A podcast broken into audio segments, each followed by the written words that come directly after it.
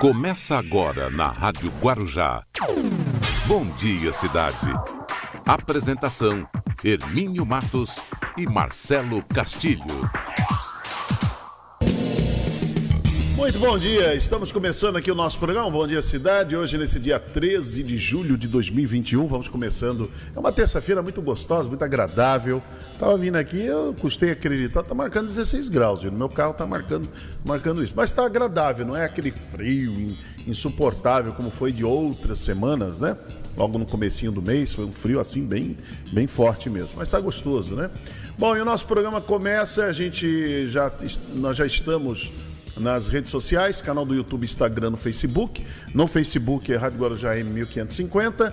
Também no, pelos 1550 kHz da Rádio Guarujá.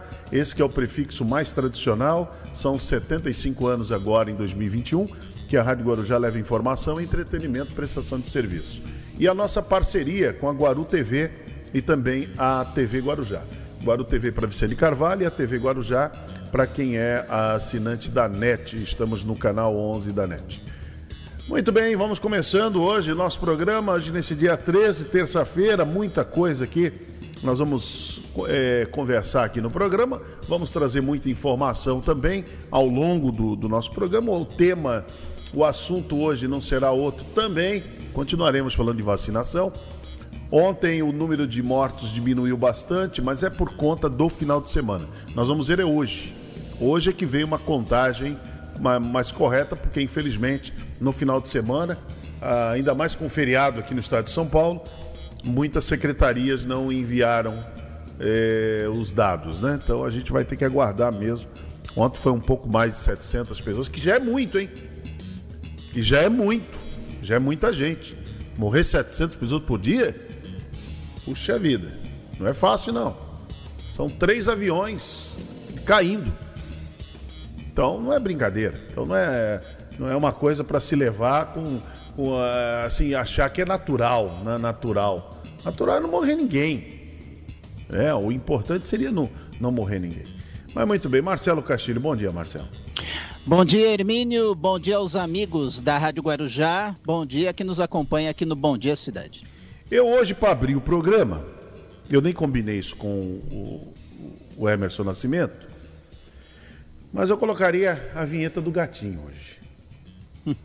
Eu abriria o, o programa hoje, aqui, só para a gente fazer um, um chamado introico aqui no programa, que é uma introdução. Então, eu colocaria essa vinheta, baixinho. Essa vinheta do, do Piu Piu e do, daquele desenho, né? O desenho lá da, da Warner.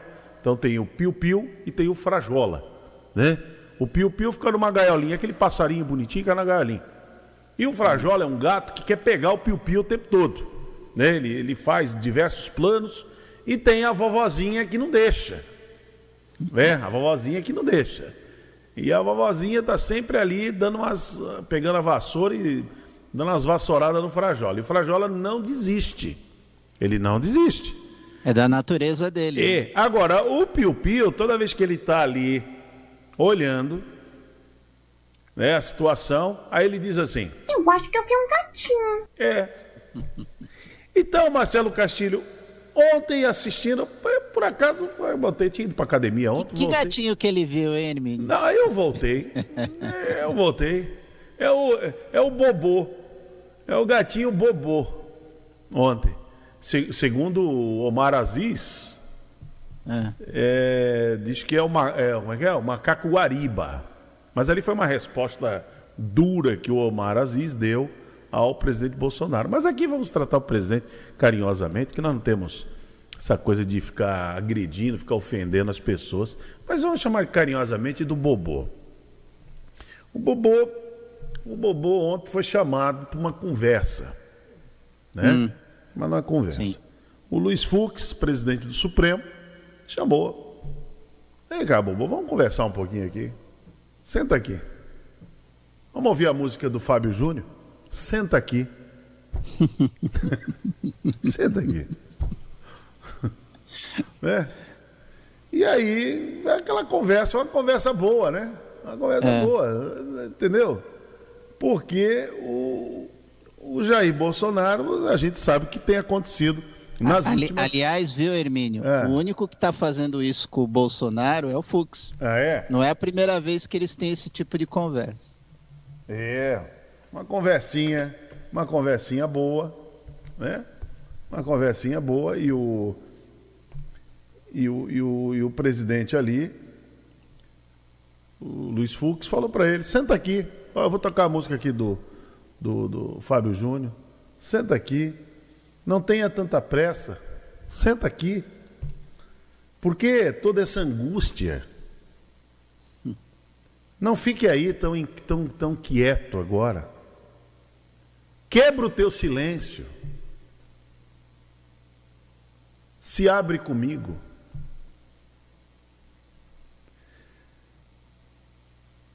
Ei, senta aqui.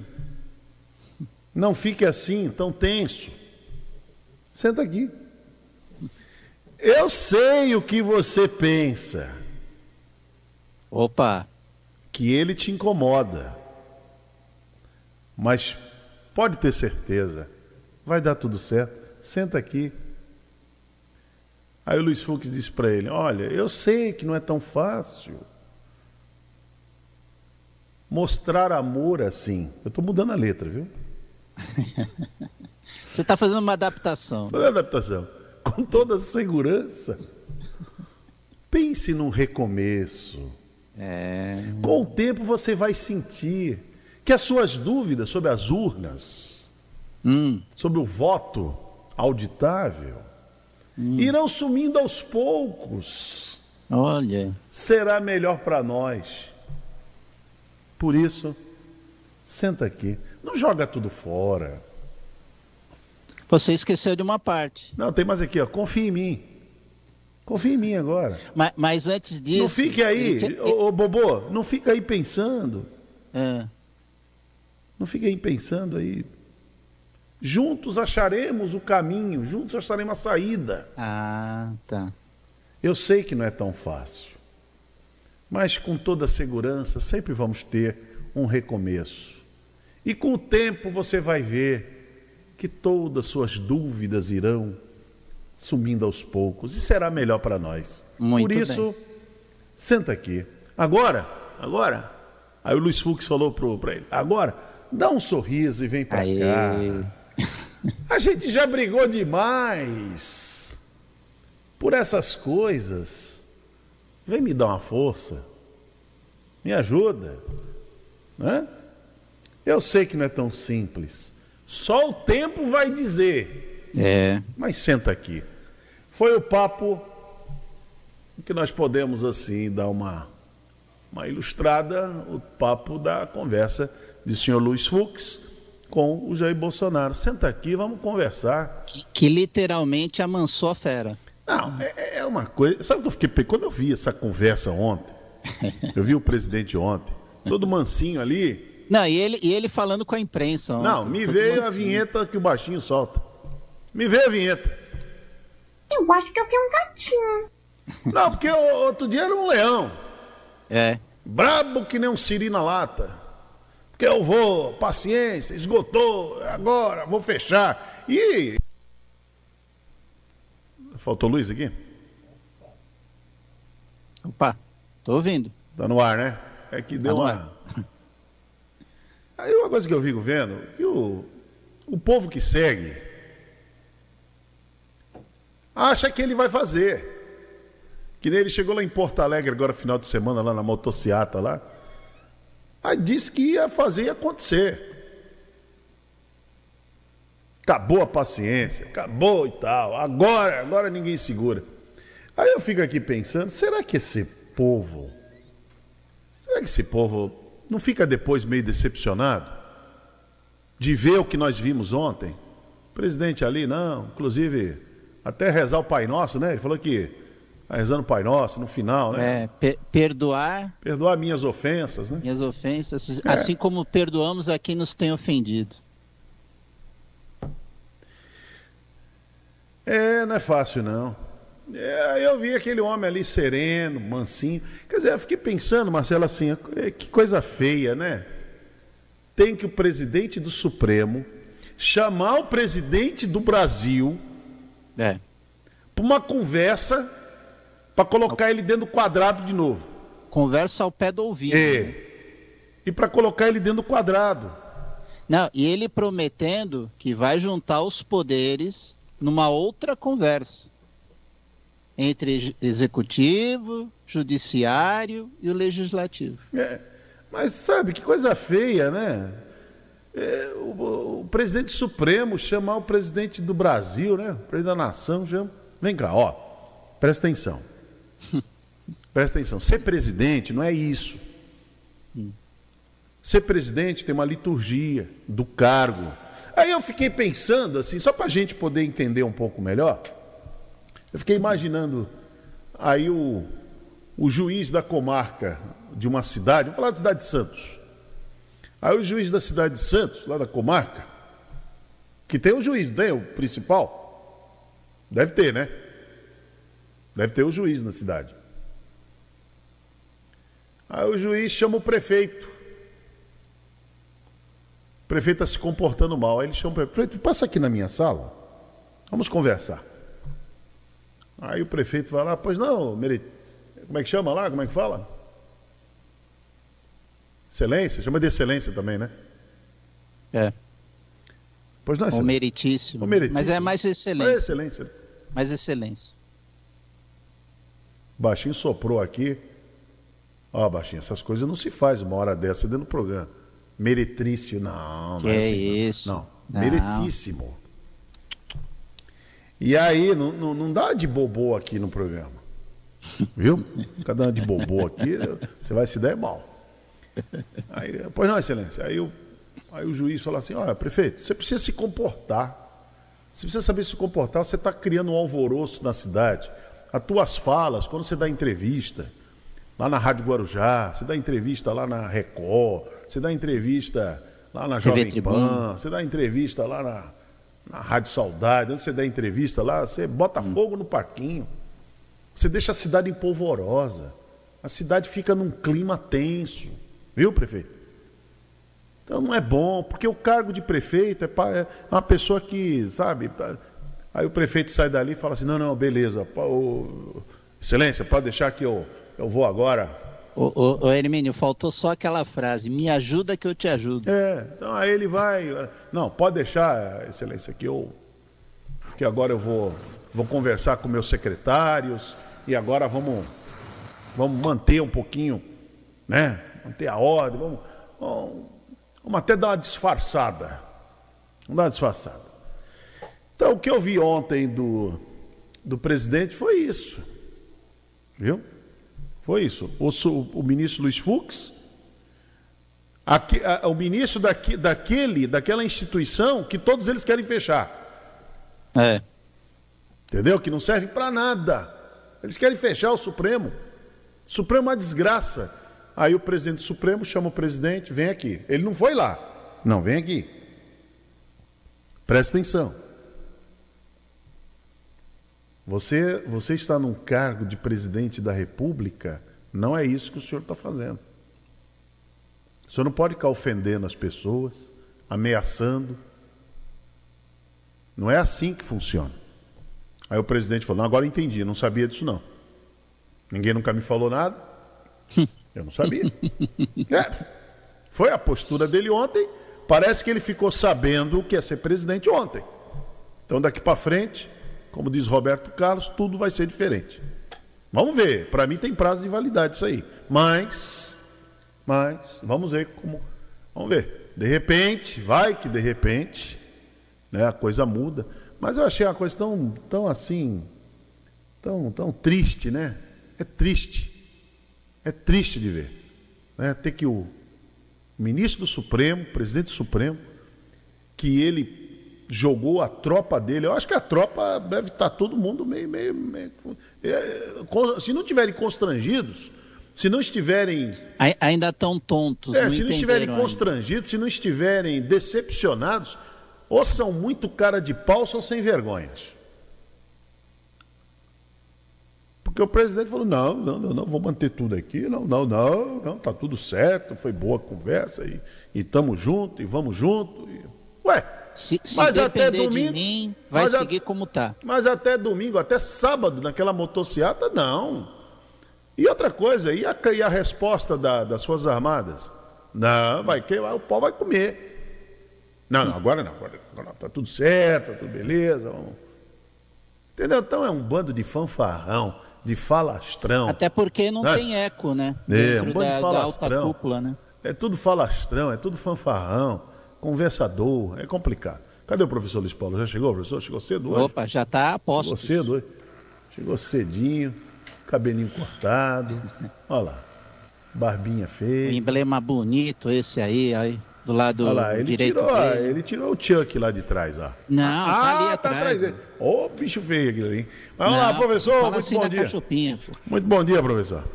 Bom dia, Hermínio. Bom dia, Marcelo. Bom dia. Todos os nossos amigos da Rádio Guarujá e também quem nos acompanha pela Guaru TV, para Vicente Carvalho e pela TV Guarujá, para Guarujá, né? E também quem está pelas redes sociais.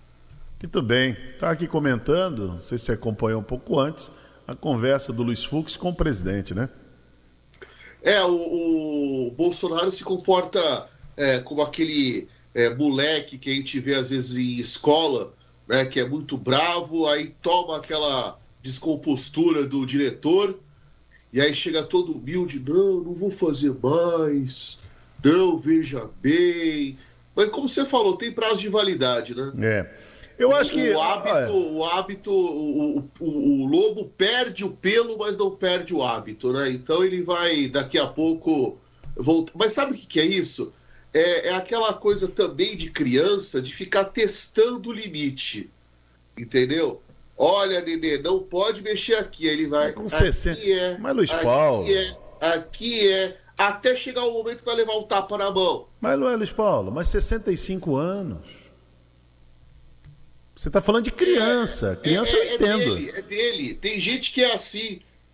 Eu já vi isso é, em bairro, o, o- aquele folgado do bar, entendeu? Que fica mexendo com todo mundo, até que alguém lhe sentar a mão na cara. Aí ele para de mexer com aquela pessoa. Ele sabe que com aquela pessoa Então não é, é esse- possível então- a, a ser folgado. Então é, esse, se- é, é- é essa persona que vai transformar a realidade de um país? Pois é. É difícil, hein? Não, não, não. Ele não vai transformar. Ele é tão somente o é, inconsciente coletivo e consciente coletivo de uma parcela da nossa população. É verdade. Ah, ainda tem aquela história. Não, mas eu votei nele para isso mesmo, né? É. É. Ó, cabe duas músicas, eu citei aqui. A música, eu acho que o Luiz Fux chamou e, e ele, na hora que na hora que o Bolsonaro entrou na sala do Luiz Fux, aí o Luiz Fux começou a declamar a música do Fábio Júnior, Senta Aqui. Não tenha tanta pressa, senta aqui. Pode ser? Ou, se alguém quiser ser mais ácido, mais ácido, achar que. Eu acho que foi. Eu acho que foi mais um senta aqui. Eu acho que foi um senta aqui. Tá mais, porque o Luiz Fux, ele é aquela coisa dele. Por que tanta essa angústia? Não fique aí. Ah, quebra o teu silêncio. Enquanto ele achar que ele pode resolver assim. Se abre. Porque senão ele canta outra música. É, se abre comigo. Não fica assim tão tenso, né? Tal, né? Não, mas o Fux, ele se comporta é, tal qual o Rodrigo Pacheco, e também a gente pode falar do, do Alcolumbre antes, é, ele se comporta como presidente de um poder. Ele não se apequena, ele não se diminui é, mediante um outro poder que, como a Constituição fala, ele é soberano e harmônico. É. Então ele não é menos do que o presidente da República, tampouco o presidente do Congresso é menos, do Legislativo é menos que o presidente da República. Eles são, é, em escala de poder, iguais. Eles precisam ser Aí- harmônicos. Aí o que acontece? Quem for mais ácido na crítica pode achar que a música que o Luiz Fux declamou foi uma música que o Gilberto Gil fez nos anos 80, no começo dos anos 80. É um disco muito, muito bacana do, do Gil, que tem uma música chamada Pessoa Nefasta. Que de- aí quando, quando o Bolsonaro entrou, sentou ali na frente, ele falou assim, ó, tu, pessoa nefasta, vê se afasta teu mal, teu astral, que se arrasta tão baixo no chão. Tu, pessoa nefasta, tens a aura da besta, essa alma bissexta, esse, essa cara de cão. Pode ser. Eu, eu, acho que, eu, eu acho que essa música, viu, Luiz Paulo e Hermínio, lembra aquele pai que já tentou tudo que era possível e partiu para esse tipo de choque de realidade. É. Aí, essa música era tema de um personagem da TV Cultura, da Ilha Ratimbum, que era o Nefasto.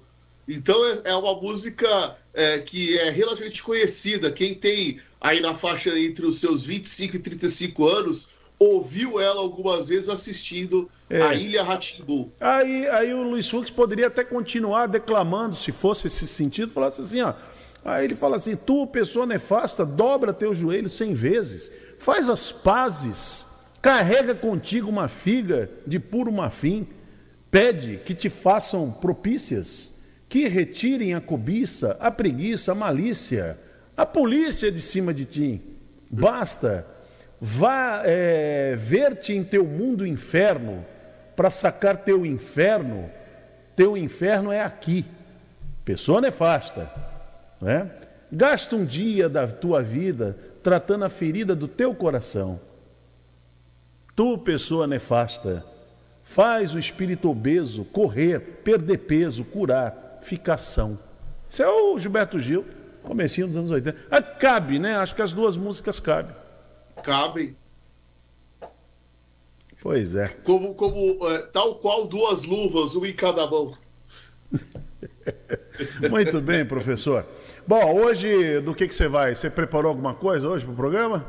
Sim, a gente tem aqui uma, uma curiosidade é, que tem a ver com o seu time. Ó, tem um negócio que o pessoal tá me cobrando aqui que o senhor não falou ainda. O quê? Vai falar com o bispo, vai falar com o Papa. Ah, se quiser eu falo essa hoje. Então, pode problema. falar essa aí. Daqui a pouquinho o professor Luiz Paulo volta aqui no Dia. Viu? Já trocou, já, já, já. tirou o time de lado, botou o bispo. É, deixa meu time quieto aí. O time está se preparando, não vem com essa história não. Vamos lá. Bom Dia Cidade.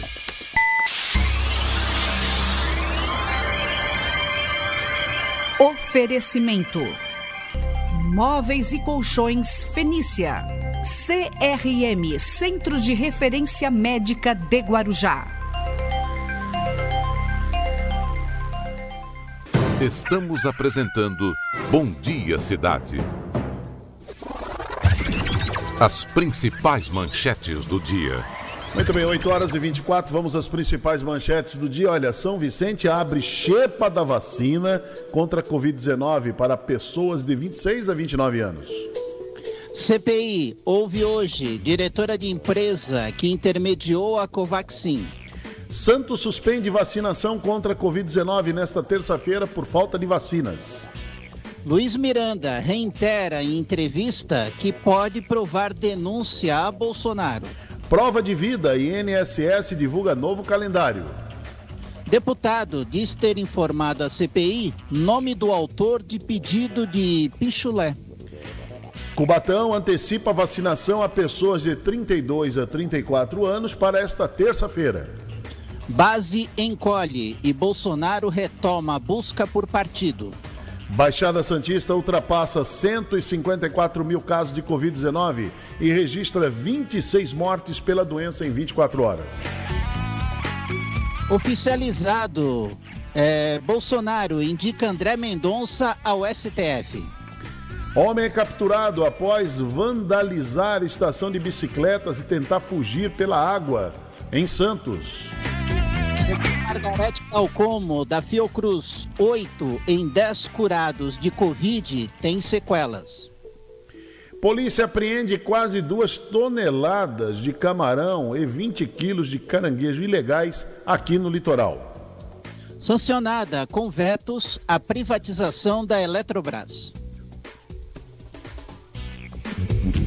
Curso para motorista profissional está com inscrições abertas em Santos. Farmacêuticas faturaram mais de um bilhão de reais com kit Covid na pandemia, segundo relatos da CPI. Às 8h26, estas são as principais manchetes do dia e o Bom Dia Cidade já começou pelas redes sociais, canal do YouTube, Instagram, Facebook e também nós estamos nos 1550 kHz da Rádio Guarujá e também pela, pela Guaru TV para Vicente Carvalho e a TV Guarujá NET Canal 11. Olha, ontem nós apresentamos aqui uma matéria que é muito importante, baixinho, que o SAMU ele ganha uma nova, ganha uma nova sede ali no Jardim Boa Esperança. Então é muito importante a gente poder, você saber o que, que aconteceu nessa essa sede, a importância desses profissionais terem um local, um local bom para eles poderem, um local, é, podemos até usar a expressão, decente, um local digno, para que esses profissionais possam se recuperar, para que eles possam, é, depois que fizerem os atendimentos, vão lá, se recuperam, é, renovam to, to, todos os equipamentos, higienizam. Então é um local para isso, né? para dar conforto e tranquilidade para esses profissionais que são tão importantes que atuam no SAMU. Vamos ver essa matéria.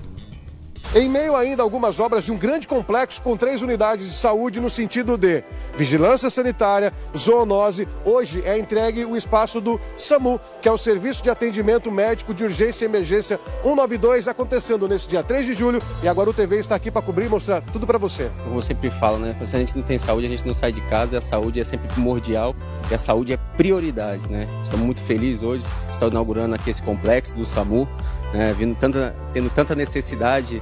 Né, antes eles se, se alojavam ali ao lado do Guaibê, né, e hoje eles têm um lugar digno né, para eles trabalhar, tendo em vista o SAMU é o primeiro contato da população, onde a população liga e eles estão prontamente ali para estar tá atendendo a população, estar tá resgatando. Né? Então isso é muito importante para o nosso município. Mas um ponto positivo, quero aqui parabenizar o prefeito Walter Suman, todos os vereadores que se fez presente aqui nessa data de hoje, né? Viva Guarujá e muitas coisas boas virão pela frente, né?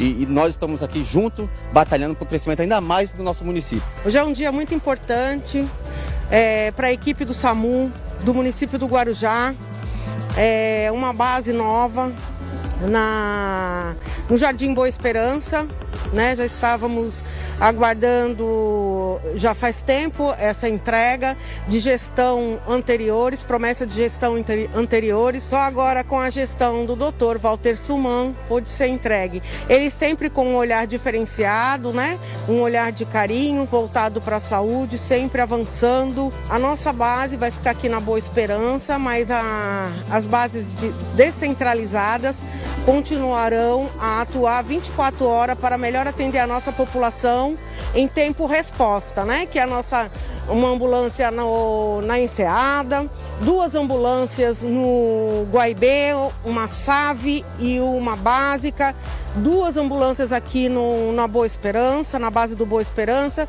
Contamos com mais duas motolâncias. É a nova base aqui do SAMU, Serviço de Atendimento Médico de Urgência e Emergência. Nosso SAMU hoje conta com 82 servidores.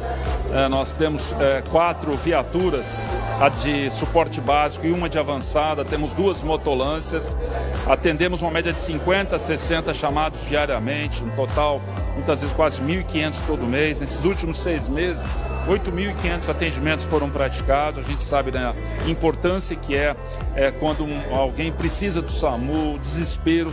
Às vezes são minutos cruciais e aqueles minutos às vezes parecem intermináveis. Então é o que a gente chama de tempo-resposta.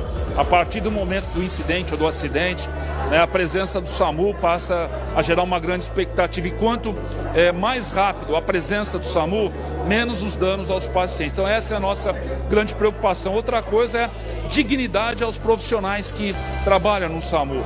Eles estavam num local, abrigados no local, infelizmente que deixava muito a desejar.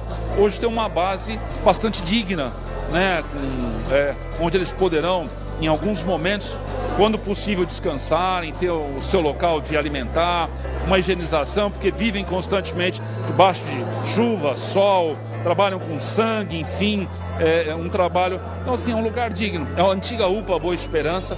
Aqui, além do SAMU, vai funcionar a zoonose e a vigilância sanitária.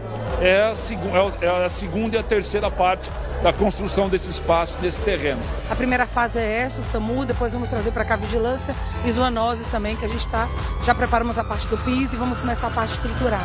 Então a obra de de três ambientes, mas que a gente já está entregando a primeira parte do Samunha e a gente aproveitou para entregar agora no, no, nessa semana, em comemoração ao aniversário do Guarujá, os 87 anos. Previsto é que venha toda a vigilância para cá.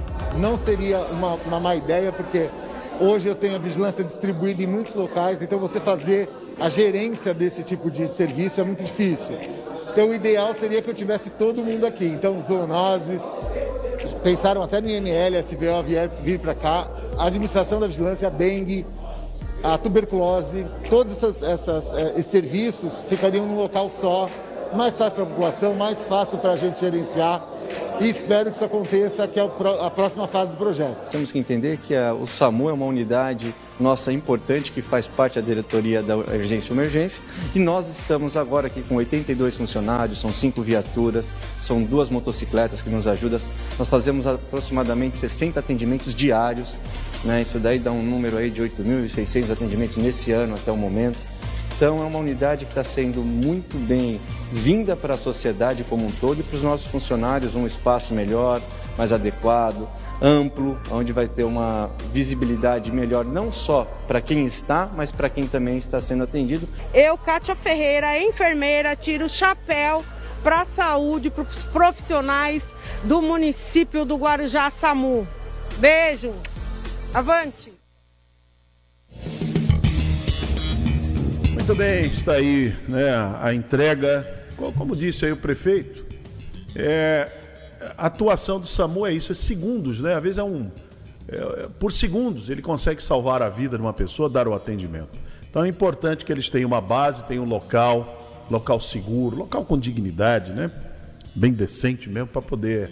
para que eles possam estar bem preparados ali para poder fazer o atendimento à população. Isso é muito importante.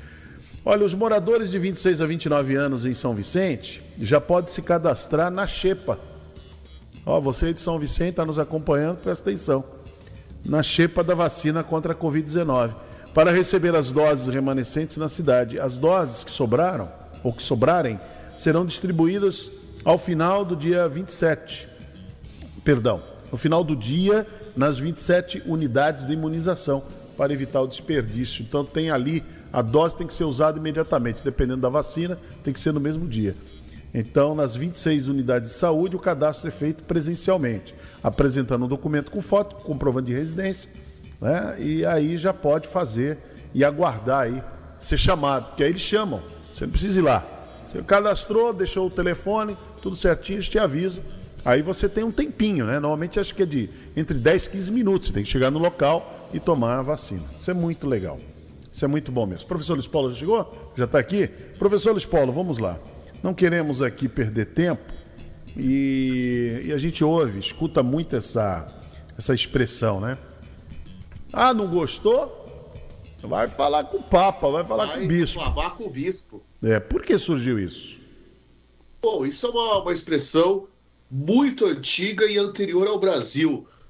Uh, um pouco depois de 630 depois de Cristo, a gente tem os visigodos uh, ocupando a Península Ibérica e eles vão utilizar o que 300 anos antes ou 250 anos antes foi implementado, que é o sistema de bispados, né? O Império Romano ele vai se cristianizar né? ele vai se converter ao cristianismo e o poder religioso barra temporal vai ser dado aos bispos. E aí os visigodos eles vão é, ser cristãos também e vão utilizar esse, esse é, sistema de poder já estabelecido para poder é, fazer um tipo de recurso. Eles tinham o juízo feito a partir das câmaras municipais, os vereadores eleitos, eles tinham uma função executiva, legislativa e judiciária, né? Isso, é, quando os portugueses chegam aqui, isso vai ser é, refletido também, mas faltava, né, quando uma Câmara é, fazia uma decisão que não agradava, bom, eu vou recorrer a quem? Então, nesse sistema é, judiciário que foi implementado pelos visigodos, que é o fuero jusgo, né, que ele vai ser junto com o corpo das leis, né, o Corpus Iuris Civilis, ou mesmo o Código do, de Hammurabi, um do, dos códigos de lei bastante utilizados, bastante estudados para quem vai fazer ciências jurídicas, quem vai estar fazendo faculdade de direito, né, é, o bispo ele era a instância recursal de uma é, decisão tomada pelo juiz local. Então, quando você não gostava de alguma coisa que a Câmara Municipal fazia, ela que tinha essa função executiva, legislativa, judiciária misturada, você reclamava ao bispo. Quando os portugueses vieram para cá, eles implementaram isso, e isso ficou mais forte ainda é, quando nós tivemos o período da União Ibérica, né, quando é, Dom Sebastião morreu na Batalha de Alcácer Quibim, o tio dele, já bem velhinho e, e cardeal da igreja, assumiu o trono por pouco menos de dois anos, e aí nós tivemos a dinastia filipina, os Filipes da Espanha, assumindo, então eles é, deram mais força a esse caráter recursal do bispo, né? É, é, às vezes reformando alguma decisão é, do. Eles seriam o que a gente tem hoje do judiciário como segunda instância. Você perdeu aqui na comarca alguma coisa, você vai é, recorrer ao TJ. Então é basicamente isso. Né? É, seria a, o recurso a uma decisão judicial, você vai ou ia reclamar com o bispo. Muito bem. Então, não gostou, vai reclamar com o bispo.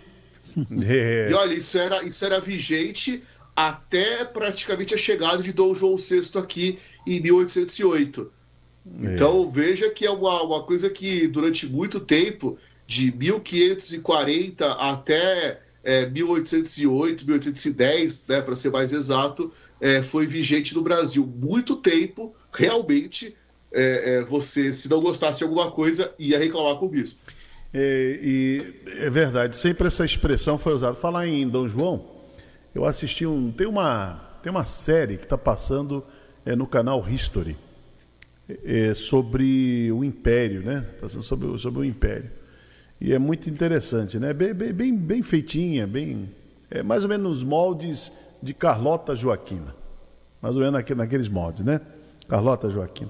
Carlota Joaquina é a, é a princesa ou a rainha? Acho que é princesa. Carlota Joaquina, ela vai ser uma princesa espanhola. Princesa espanhola. Ela, é, ela vai, na verdade, não princesa infanta, né? Princesa é só aquele que pode, príncipe é só aquele que vai alçar o trono espanhol como príncipe das Astúrias. Todos os outros filhos do rei de Espanha são tratados como infantes, né?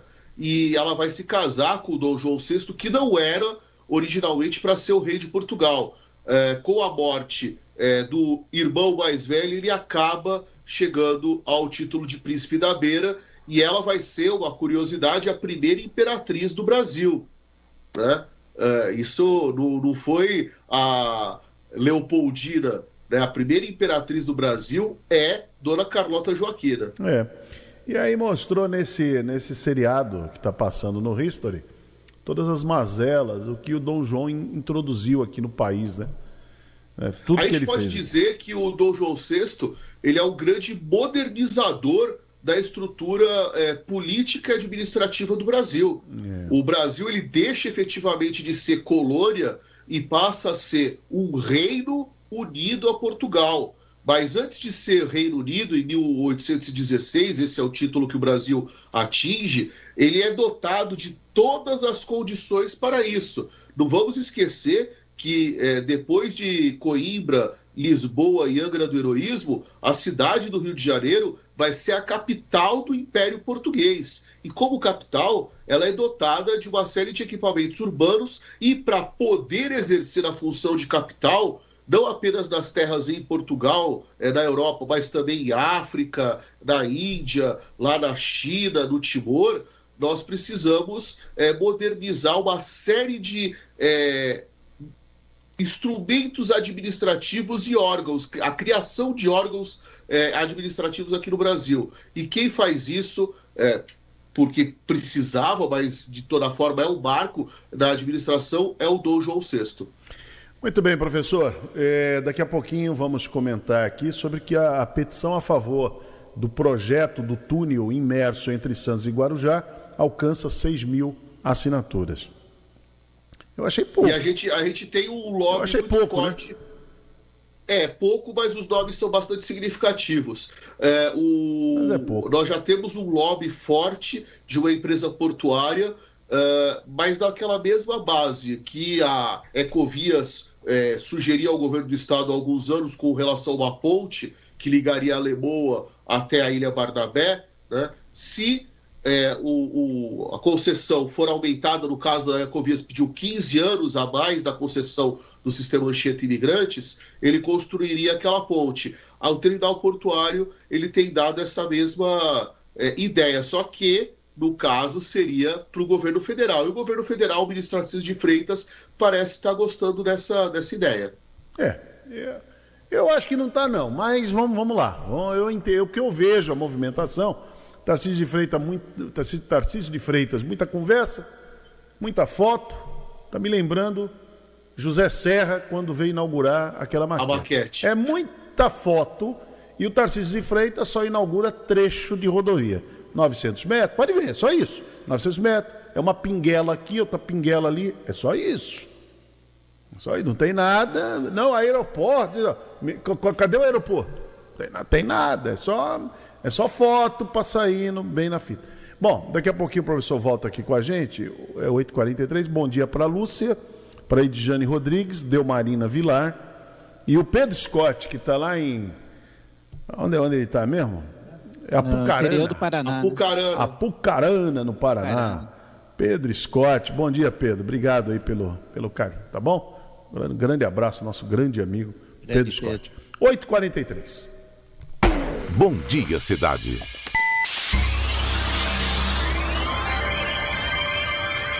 Oferecimento: Móveis e Colchões Fenícia.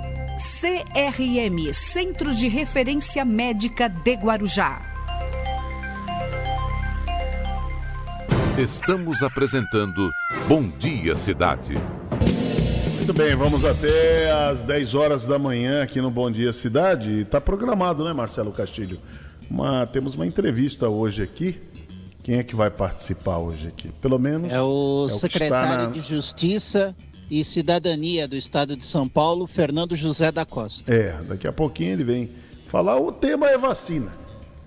O tema é vacina, porque lá na capital o bicho está pegando. Tá pegando. Não deveria. Eu acho que não, não deveria, porque as coisas estão indo tão bem agora, tá dando uma acelerada boa. Você vê aqui o Guarujá, por exemplo, tá vendo aqui a postagem aqui do prefeito. O Guarujá já chegou a 200 mil doses aplicadas. Já é um avanço muito grande, 200 Boa mil. Notícia. Veja bem, veja bem, 200 mil na primeira dose. Sim. A doutora Adriana Machado já falou aqui como é que funciona. Então, quer dizer, você. Agora, quem tomou a primeira dose tem que ficar atento à data da segunda. É verdade. Para re... retornar. Então, tem umas coisas que eu acho que o... agora não adianta mais. Ah, o, o fura, fura, fura fila, o furando vacina tal. Agora. É, mas infelizmente tem, né? É, Esses mas. Furões, agora, né? Agora, agora tá vacinando a rodo agora. Então, quer dizer. Não, não tem mais muito sentido na, nada disso. No começo é. é que deveria ter um pouco mais de critério. Agora, não adianta mais. O povo está se vacinando mesmo. Quem chega lá já é vacinado. Tendo vacina, vacina. É simples assim. Só não pode perguntar qual é a vacina. É, só não pode perguntar. Mas daqui a pouco vai entrevistar o secretário aí. Isso. Vamos saber o que está o que tá pegando, o que está acontecendo. Muito bem, vamos em frente. Olha, o Me fugiu. Hermínio, eu tô com uma Me notícia aqui, aqui Baixinho. O que, que, é que vamos falar? O que nós tínhamos combinado, Baixinho? Me ajuda hoje aí, vai. Vamos lá. Me, me... Bom, tem a, sabe que tem esse inverno todo aí? Tem a campanha do Agasalho Varal Solidário. Sim. E nós fomos lá conferir, vamos acompanhar. A intenção do Varal Solidário é quem tem, põe, e quem não tem, tira. Ajuda bastante, entendeu? É o que, é, é o que tá me dando maior força. Seja você, então, a vacina contra a fome, contra o frio. Ao lado agora da primeira-dama da cidade e presidente do Fundo Social de Solidariedade do Guarujá, Edna Suma, a gente vai falar sobre uma coisa muito importante: a solidariedade das pessoas no Guarujá em poder doar em diversos momentos. Gostaria que a senhora falasse sobre isso. Graças a Deus, é, as doações da campanha do agasalho têm sido abençoadas, as pessoas estão doando sim, e, e com isso a gente vai contemplando aquelas pessoas que vêm pegar a cesta básica, aí ela, ela já, como nós estamos vendo aqui, ela já escolhe o que serve para ela e já leva. Então, a intenção do varal solidário é quem tem, põe, e quem não tem, tira. Isso envolvendo agasalhos, roupas de um modo geral e sapatos. E também cobertores. Nós temos as caixas distribuídas em diversos pontos da cidade, como a Prefeitura Municipal, a Câmara, é, alguns supermercados, as escolas municipais, onde você pode doar. A doação do alimento também é muito importante, em especial quando a pessoa for tomar a vacina, que ela também possa doar, não é isso? Isso. A gente criou esse projeto, ninguém é obrigado, Fernando, claro. vamos deixar bem claro. Mas nem a gente, roupas, né? nem as roupas, nada, tudo é, é, é, muito voluntário. A gente pede que leve um quilo de alimentos, porque eu acho que não custa nada. Você tira lá da sua dispensa ou passa no supermercado. A gente só pede para ficar atento à data de validade daquele alimento que você vai doar. E vai lá, toma sua vacina e faça sua doação. Então você vem imunizado o coração, vem imunizado sua saúde com a missão do dever cumprido. Estou aqui com uma mãe de uma criança especial que acaba até recebendo o auxílio do governo, porém não consegue trabalhar, tem que dar toda a atenção para ele. Os filhos é Os em casa, é. é tem uns cinco filhos, tem duas netinhas em casa né? Aí todo esse pessoal, a senhora tem uma renda que eu acaba sendo uma, apertada. Eu tenho né? uma rendinha que é dele, né? Que é o que me ajuda, Sim. porque eu não posso trabalhar por causa dele. Bom, então acaba complementando a renda da senhora sim. e aí, querendo ou não, a, o Fundo Social do Guarujá acaba ajudando a colocar a comida ajuda, na mesa. Ajuda, ajuda sim, ajuda bastante, entendeu? É o que, que, é, que é o que está me dando maior força. É. é muito bom o tratamento daqui. Eu estou sendo bem recebida aqui.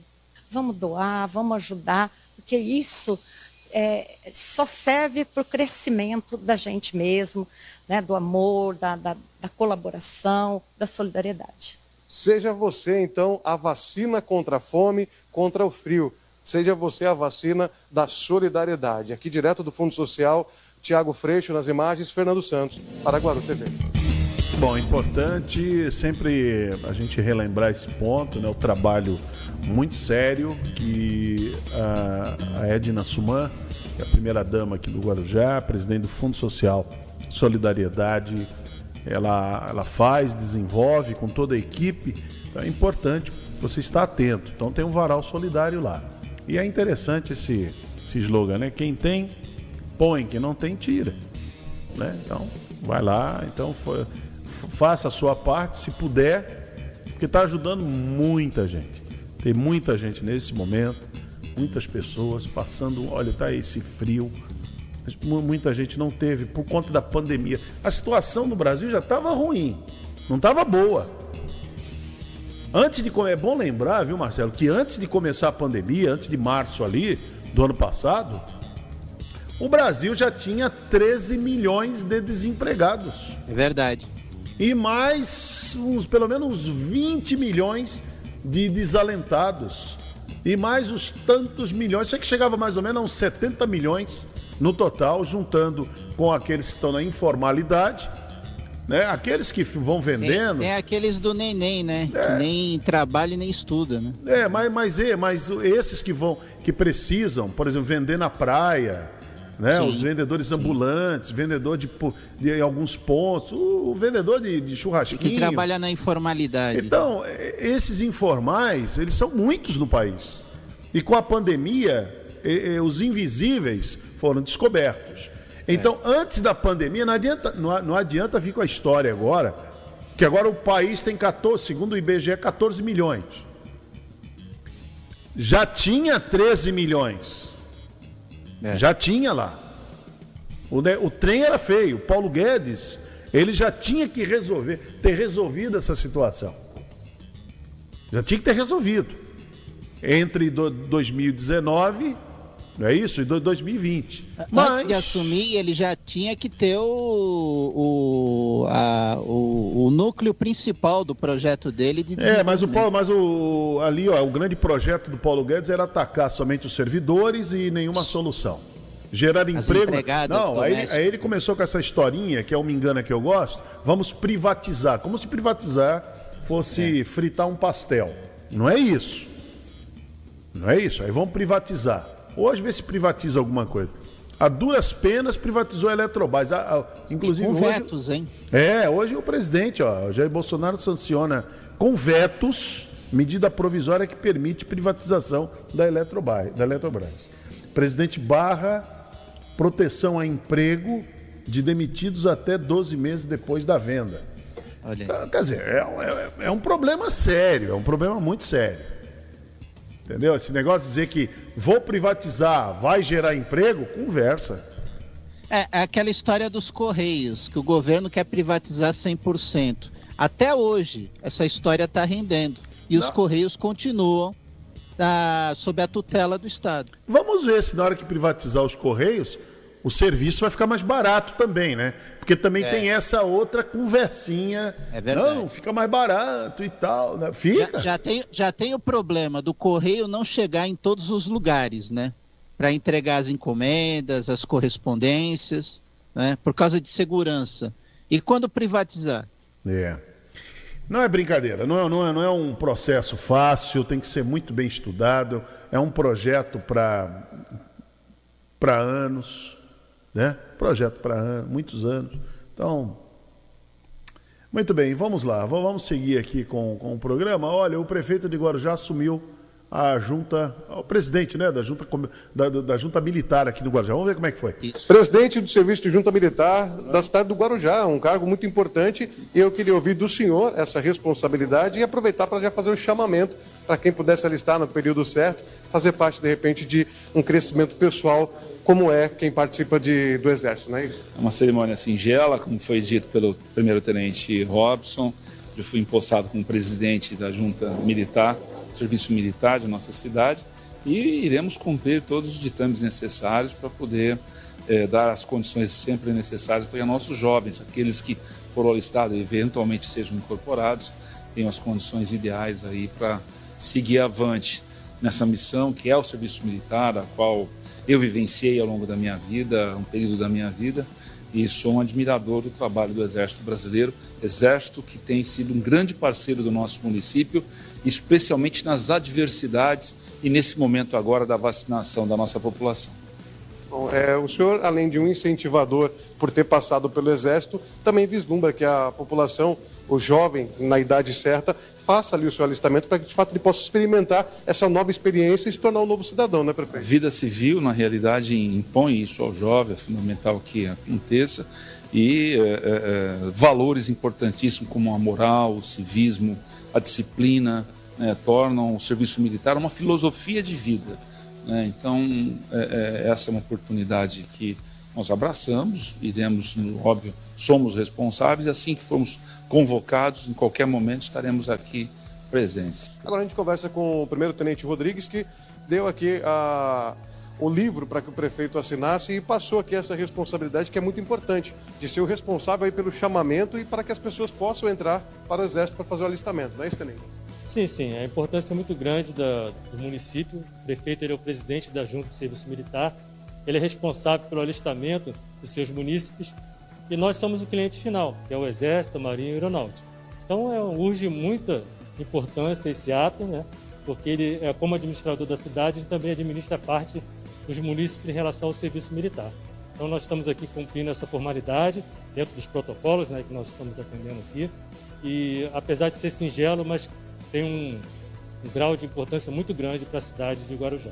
Agora a gente fala de importância, ainda mais um prefeito que foi tenente, médico, que tem aí o verde oliva no coração, isso ainda faz valer mais a pena ainda, né? É, a gente, a gente contou aqui bastante histórias né, da, da época dele de, de tenente médico. E isso que fica, né? São os valores, né, a cidadania, o amor à pátria. E isso é muito.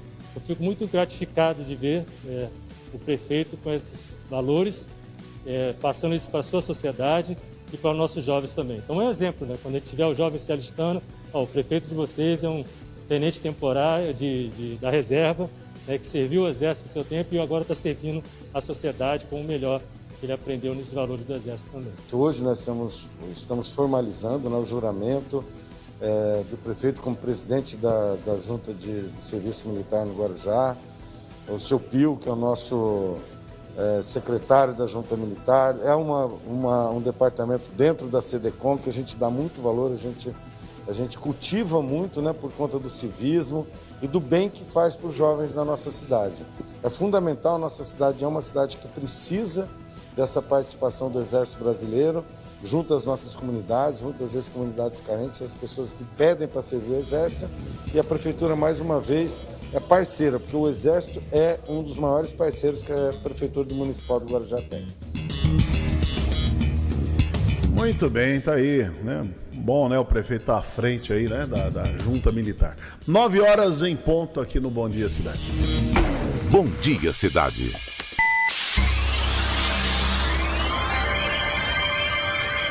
Oferecimento: Móveis e Colchões Fenícia. CRM Centro de Referência Médica de Guarujá. Estamos apresentando Bom Dia Cidade. Muito bem, vamos até às 10 horas da manhã aqui no Bom Dia Cidade. Estamos pela, pelo canal do YouTube, também no Facebook. Facebook é Rádio Guarujá AM1550, é o nosso endereço. E também nós estamos né, através da nossa página, no, tem o Instagram também, né? Tem o nosso Instagram. Nos 1550 kHz aqui da Rádio Guarujá, que você sintoniza, pode baixar o aplicativo, você, tá aqui, você que acompanha o rádio, você pode baixar o aplicativo também. E você também é, pode é, nos acompanhar pela TV Guarujá, né? TV Guarujá, que é NET no canal 11 para quem é assinante da NET, e a Guaru TV. Guaru TV nós estamos pela, lá para Vicente Carvalho, pela Guaru TV, né, sempre levando muita informação. Muito bem, daqui a pouquinho teremos aí o nosso convidado, né, Marcelo? Acho que tá tudo, eles estão se organizando, devem estar, né? Se, se, organ, se organizando, não é isso? Para que Exato. eles venham falar aqui sobre a questão da, da, da vacina. Vamos aguardar mais um pouco Podemos chamar uma matéria aí, Baixinho? Pode, pode Ô, chamar? Hermínio, eu tenho uma notícia aqui. Então diga lá, ser? diga lá a notícia. Vamos lá, Hermínio. A Secretaria de Saúde de Santos informou que suspendeu a vacinação contra a Covid-19 hoje, devido à falta de doses que acabaram na manhã de ontem. De acordo com o município, a paralisação ocorre devido ao fato de não ter recebido, por parte do governo do estado, doses de vacinas em quantidade suficiente para dar prosseguimento à campanha. A previsão é de que a vacinação volte a partir de amanhã. O Estado, por sua vez, afirma que segue com o compromisso de imunizar e agilizar a campanha de imunização, Hermínio. É, não é fácil não. Tem que ter vacina, né? Tem que ter vacina. Vacina suficiente, porque senão fica assim, ó, suspendendo a vacinação. E aí as pessoas acabam realmente ficando meio. Aqueles que querem, né? Muitos querem já se imunizar, aí não tem, não tem vacina. Marcelo, você conversou no, numa das últimas sessões da Câmara que nós estivemos cobrindo, que agora está em recesso, agora no isso. mês de, de julho, não é isso? Então nós tivemos, você conversou com o presidente da Câmara, o José Nilton de Oliveira, o doidão. Vamos acompanhar a entrevista. Rádio Guarujá na cobertura da 21ª sessão ordinária da Câmara Municipal. Ao meu lado o vereador José Newton Lima de Oliveira, presidente da Câmara Municipal. Presidente, obrigado por nos atender. É, ligação seca novamente, o assunto que foi suscitado essa semana em virtude do acidente que aconteceu no final de semana, navio que bateu aí num pier de atracação na travessia Santos Guarujá. Ligação seca, presidente. Ligação seca é uma história é, antiga, né? Pelos responsáveis do PSDB, que há 26 anos essa turma do PSDB vem propagando de forma enganosa, mentirosa, falando sempre de projeto, de estudo de viabilidade técnica e econômica, mas do papel mesmo não sai a construção, a edificação de um túnel ou que seja de uma ponte estanhada, continua aí, há anos parado. Então, só se o governo federal fizer um investimento altíssimo, buscar parceria, né, para que possa então dar início à construção desse túnel, ou que seja uma ponte estanhada, uma obra que possa realmente diminuir a distância entre o município de Santos e Guarujá, que possa viabilizar economicamente e que a população seja beneficiada. O, a Câmara recebeu a visita do secretário de Turismo de Guarujá, está se aproximando do aniversário da cidade. Sim, foi com prazer que nós recebemos o secretário de Turismo, Fábio, que veio aqui realmente prestigiar a Câmara Municipal, fazer uma visita, trazendo um, um, um, ali um, bolo realmente para prestigiar e falando da emancipação política e administrativa pelo 87 anos que a cidade vem crescendo, se tornando uma das cidades mais bonitas da, da nossa região, mais bonita do nosso estado de São Paulo, com as praias mais lindas do Brasil. Acho que a gente fica orgulhosamente saber que a administração, o prefeito Valsumano está trabalhando para se tornar cada vez mais uma cidade bonita e limpa para a nossa sociedade. O presidente esteve na tribuna aqui da casa também falando e nesse tema do turismo o presidente lembrou a questão da área do SING como uma possibilidade de um terminal passageiro. Sim, assim como nós falamos, assim como está se questionando, o prefeito está esforçando para tão logo inaugurar o tão chamado aeroporto civil metropolitano, penso e vou falar sempre, turismo é a fonte maior de receita e geração de emprego. Nós temos aqui uma área do SIM, que é a área de propriedade do município, através da lei 1583 de 82, aqui, o governo federal repassou para o município e deve sim explorar economicamente. Aqui nós temos calado de 11 metros de profundidade, de um lado, do outro lado, 8 metros de profundidade. Daríamos é, para construir um terminal marítimo de passageiro, para que os navios com 3, 4, 5 mil pessoas que venham turista possam atracar no Guarujá e vir para o nosso centro, é, vir para o centro do Guarujá, para nossas praias, para o nosso shopping, nossa loja. Geração de emprego, isso é gerar oportunidade, renda e emprego para a nossa população. Então, bem próximo aqui. Por quê? vem ônibus de São Paulo, leva o turista para São Paulo.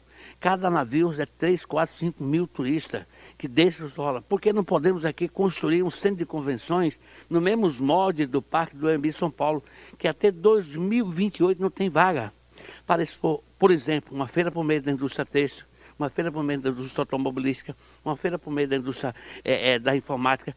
Isso é gerar oportunidade de emprego, é movimentar a economia, fazer com que as famílias fiquem aqui na nossa orla marítima, fiquem no nosso shopping, nossos restaurantes e que possa o, o, o, expor e nos produtos, não só através do produto nacional, através do Mercosul, do país vizinho, poderá expor tantos outros produtos. É isso que é preciso fomentar, desenvoltura econômica e a geração de emprego. Agora já tem tudo para isso. Presidente, obrigado por atender a reportagem da Rádio Guarujá. Obrigado a todos por Guarujá, tá bom? Obrigado. José Newton Lima de Oliveira, presidente da Câmara Municipal de Guarujá, falando aqui no microfone da Rádio Guarujá. Muito bem, está aí o Marcelo entrevistando o presidente. A preocupação é essa mesmo, é o turismo. turismo é a, é a mola mestra mesmo, né? É o que vai alavancar aqui na cidade do Guarujá, principalmente, eu digo na região, mas aqui principalmente a economia. E todo mundo com a expectativa é. no final do ano, né? Depois da vacinação. Eu não sei, agora já vai bombar. Eu tô achando que a coisa aqui vai ficar vai ficar até de uma situação meio, meio insuportável, fica até meio perigosa. Vai ficar bom economicamente, mas também vai ter que ficar com o pé atrás, porque muita gente, a gente sabe como é que isso funciona, o vírus não foi embora. E o ser humano é aquela coisa, né? Esperar bom senso.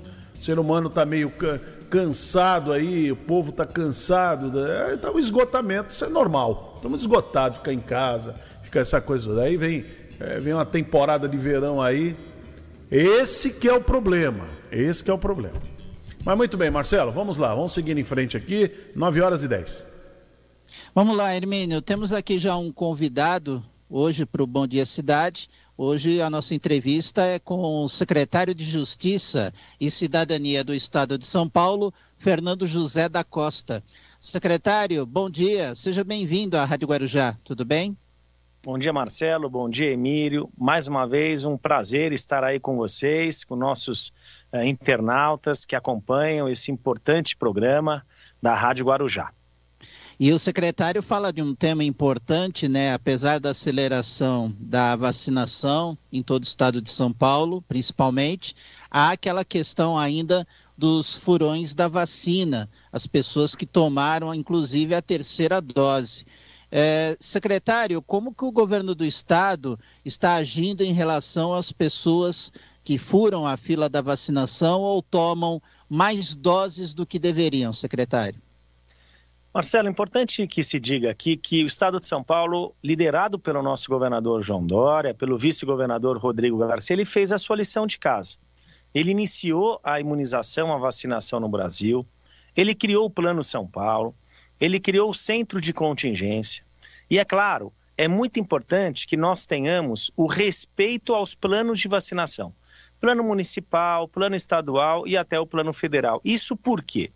Porque no plano de vacinação, um grupo de pessoas, é, em razão da ciência, devem ser vacinadas na frente de outro grupo de pessoas, quer em razão da sua idade, quer em razão de comorbidade ou ainda em razão de um risco de contaminação da sua profissão. Então, são pessoas que têm mais risco de serem contaminadas, são pessoas que têm mais risco de, em caso de contaminação, eh, irem a óbito. Então, é um, o plano de vacinação é uma medida de proteção à vida das pessoas. Quando alguém fura o plano de vacinação, quando alguém se vacina, ele está tirando a vacina de uma outra pessoa que deveria ser vacinada naquele momento. Então, é um desrespeito à vida das pessoas. Então, é mais uma medida que o Estado de São Paulo faz, criando uma legislação. Parabenizo aqui a Alesp, é, a Assembleia Legislativa do Estado, que criou essa legislação.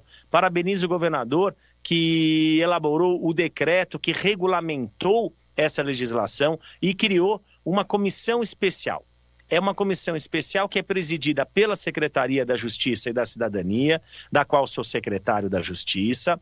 Tem a, a, participação da Secretaria da Saúde, a participação da Secretaria de Desenvolvimento Regional e que se reúne para analisar os casos de fura-fila de vacinação. São dois os casos, Marcelo. O primeiro caso é a pessoa que antecipa o seu momento de vacinação. Então ele vai no posto de vacina e se vacina antes da hora.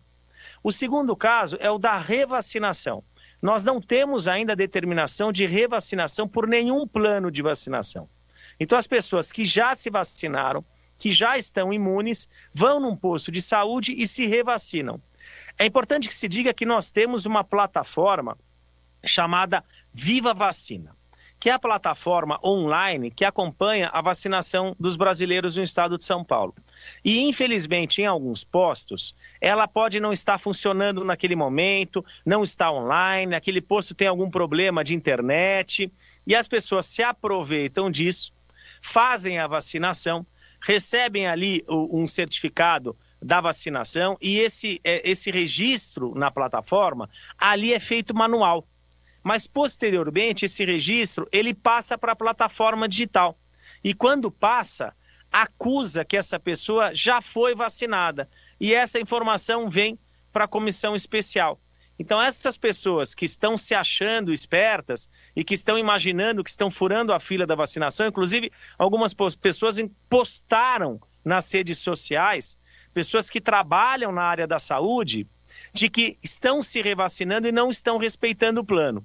Para essas pessoas, o Estado de São Paulo, e é o primeiro Estado que cria a legislação, pune com multa essas pessoas que não respeitam o plano de vacinação. Então, nós teremos multa de R$ 1.500, aproximadamente 99 mil reais para essas pessoas. Quem são as pessoas punidas?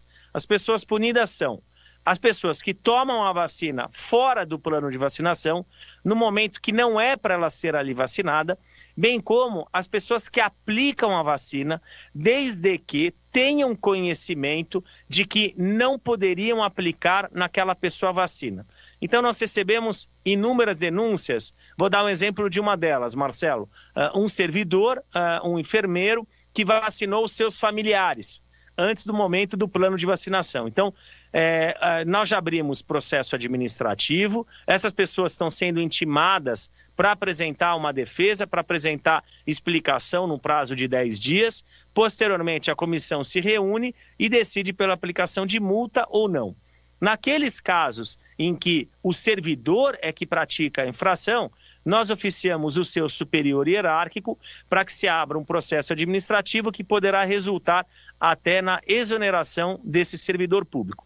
E, nos casos administrativos da multa, nós estamos oficiando também o Ministério Público para verificar a prática de crime, porque podemos, em tese, ter crime contra a saúde pública e podemos ter crime de uso de documento falso naqueles casos de pessoas que furam a, a, vacinação, apresentando um atestado médico falso, apresentando um RG falso, uma certidão de nascimento com a data falsa. Uh, é muito importante, nós não temos uma força-tarefa nessa comissão. Então, é muito importante que, além da, da polícia que vem nos informando, além da Secretaria da Saúde, que a população nos auxilie que a população faça uh, uh, o seu papel de fiscalização e ajude a proteger a vida das pessoas, ajude aos brasileiros cumprirem os planos de vacinação. Então, eu queria deixar aqui o nosso telefone da ouvidoria da Secretaria da Justiça, é o 011 3291 2624, repetindo, DDD 11 3291 2624.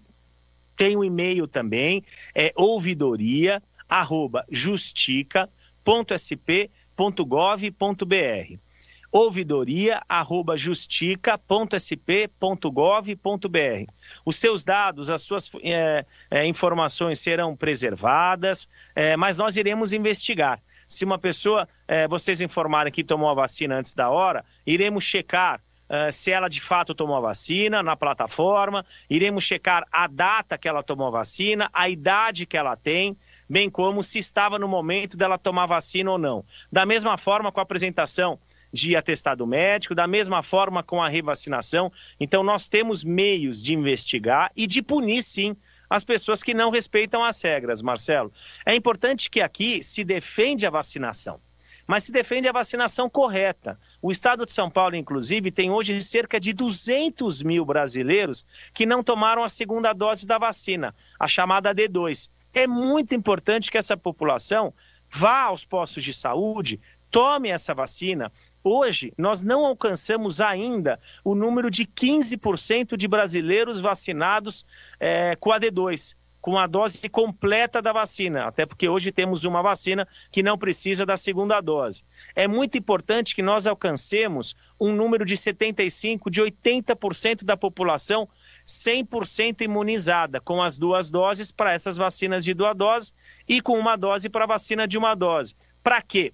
Para que nós, de fato, possamos ter uma redução significativa na quantidade de contaminação, na quantidade de internação e na quantidade de óbitos. Secretário, é... eu quero fazer uma, duas perguntas em uma agora, que é importante. O senhor explicou como é que funciona essa comissão especial integrada da secretaria. Agora, vamos lá. Quando que começou essa ação? Quem é que integra essa comissão? E hoje, quantos casos são investigados por essa comissão? Tá, essa comissão ela é integrada por representantes da Secretaria da Justiça e da Cidadania, da Secretaria de Desenvolvimento Regional e da Secretaria da Saúde do Estado de São Paulo, além da Corregedoria Geral do Estado. É, nós hoje recebemos 31 casos de denúncia são 25 casos de antecipação de vacinação ao plano de saúde e seis casos de revacinação. É, essa comissão é, ela foi instituída e já criada um regimento interno há aproximadamente 15 dias. Esses processos já foram abertos administrativamente e as pessoas foram intimadas e possuem um prazo de 10 dias para apresentar sua defesa. Estamos aí na contagem desses 10 dias desses casos iniciais que nós recebemos. Mas nós estamos oficiando a Secretaria da Saúde Pública, os postos de saúde, a Polícia Civil, o Ministério Público, para que tragam informações de outros casos de fura-fila de vacinação, para que possamos investigar e punir essas pessoas. Eu agradeço muito o espaço que vocês aí da Rádio Guarujá uh, estão dando para que as pessoas entendam que é muito importante, primeiro, elas serem vacinadas. Segundo, serem vacinadas no momento adequado, que respeitem os planos de vacinação. Porque o plano de vacinação existe para proteger uma determinada é, quantidade de pessoas, um determinado grupo de pessoas que precisam ser vacinadas naquele momento, na frente de outro grupo de pessoas. O seu momento de vacinação vai chegar, inclusive nessa madrugada o governador João Dória, acompanhado do Dimas, uh, do Instituto Butantan, do secretário da Saúde, Jean Goristá, estiveram no aeroporto e receberam mais IFAs da Coronavac, que permitirão a produção de mais 20 milhões de vacinas. Foi o recebimento recorde da quantidade do insumo. É, falta pouco para que o governo possa alcançar essa marca aí de 100 milhões de vacinas que estão sendo entregues a, ao Ministério da Saúde. Da mesma forma, o governo está trabalhando para a compra direta uh, de vacinas da Coronavac, para poder apresentar mais vacinas agora também para a sua população no estado de São Paulo. Temos uma excelente notícia, porque uh, o projeto de vacinação, o plano estadual de vacinação, eh, ele contava com o fim da vacinação até 18 anos da primeira dose no final de setembro de 2021. O governador, é, trabalhando arduamente com essa equipe, conseguiu antecipar para 15 de setembro e agora, nesse final de semana, deu a excelente notícia da antecipação para 20 de agosto, bem como a excelente notícia do início, após essa data, da vacinação para os menores de 18 anos, para os jovens, para as crianças e jovens de 12 a 17 anos, iniciando com comorbidade e posteriormente sem comorbidade. Então é importante que as pessoas respeitem o seu momento da vacinação. É, eu nós conseguimos vacinar dentro do grupo de prioridade uh, os servidores da segurança. Dentro dos servidores da segurança estavam lá uh, os servidores da Fundação Casa da qual eu presido e que faz um importante trabalho nas medidas socioeducativas dos jovens da Fundação Casa, mas eu esperei o meu momento de tomar a vacinação com a minha idade. Então já tomei a primeira dose da vacina, junto com a minha esposa, que tem a minha idade. Estamos aguardando a data da segunda dose, estaremos nos vacinando e protegendo a nossa vida e a vida de outras pessoas. Secretário Fernando José da Costa, da Justiça e Cidadania do Estado de São Paulo, muito obrigado por atender o convite da Rádio Guarujá. Muito obrigado. Imagina, Marcelo, estamos à disposição. São muitos assuntos que nós tratamos aqui na Secretaria da Justiça e da Cidadania. E o assunto de hoje, de fato, é um assunto muito importante, porque é um assunto que protege a vida das pessoas. Muito obrigado a todos. Tenham um bom dia e uma ótima semana. 9 e 23. Hermínio Matos. Bem, Marcelo, muito boa entrevista aí com o secretário, né? Sobre a questão de vacina. E agora o importante é vacina, né? O importante é vacina. Eu, agora não tô, tá baixando, né? O, a idade, não é isso? Baixando a idade. Agora tem que vacinar to, todo mundo, não tem, não tem mais jeito. Agora tem que buscar os que já tomaram a, a primeira dose e tomar a segunda dose e acabou. Né? E, e aqui Santos ontem, ontem suspendeu vacinação porque não tinha vacina.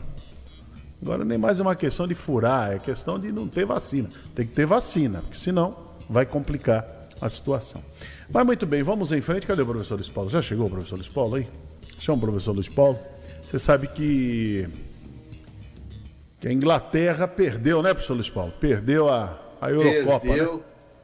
Depois de começar a ficar uma parte boa do jogo, né? Pelo menos o jogo regular na frente, né? Foi o gol mais rápido da história da Eurocopa. É, sofreu empate, manteve empate nos, no, no período é, de acréscimos, né? Na prorrogação. E aí é, uma série de cobranças mal feitas dos dois lados, aliás.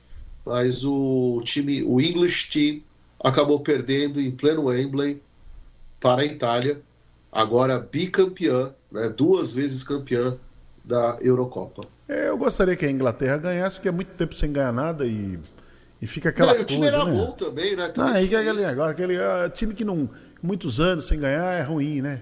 Começa a virar e ficam as pessoas com agressivas. Então é bom ganhar um pouquinho, ganha, não custa nada, ganha um pouquinho, tá tudo certo. Mas é isso. É, agora, o fato, antes de falar do fato triste que aconteceu, seleção brasileira, hein? Então, te contar, hein? Que fim de feira, hein?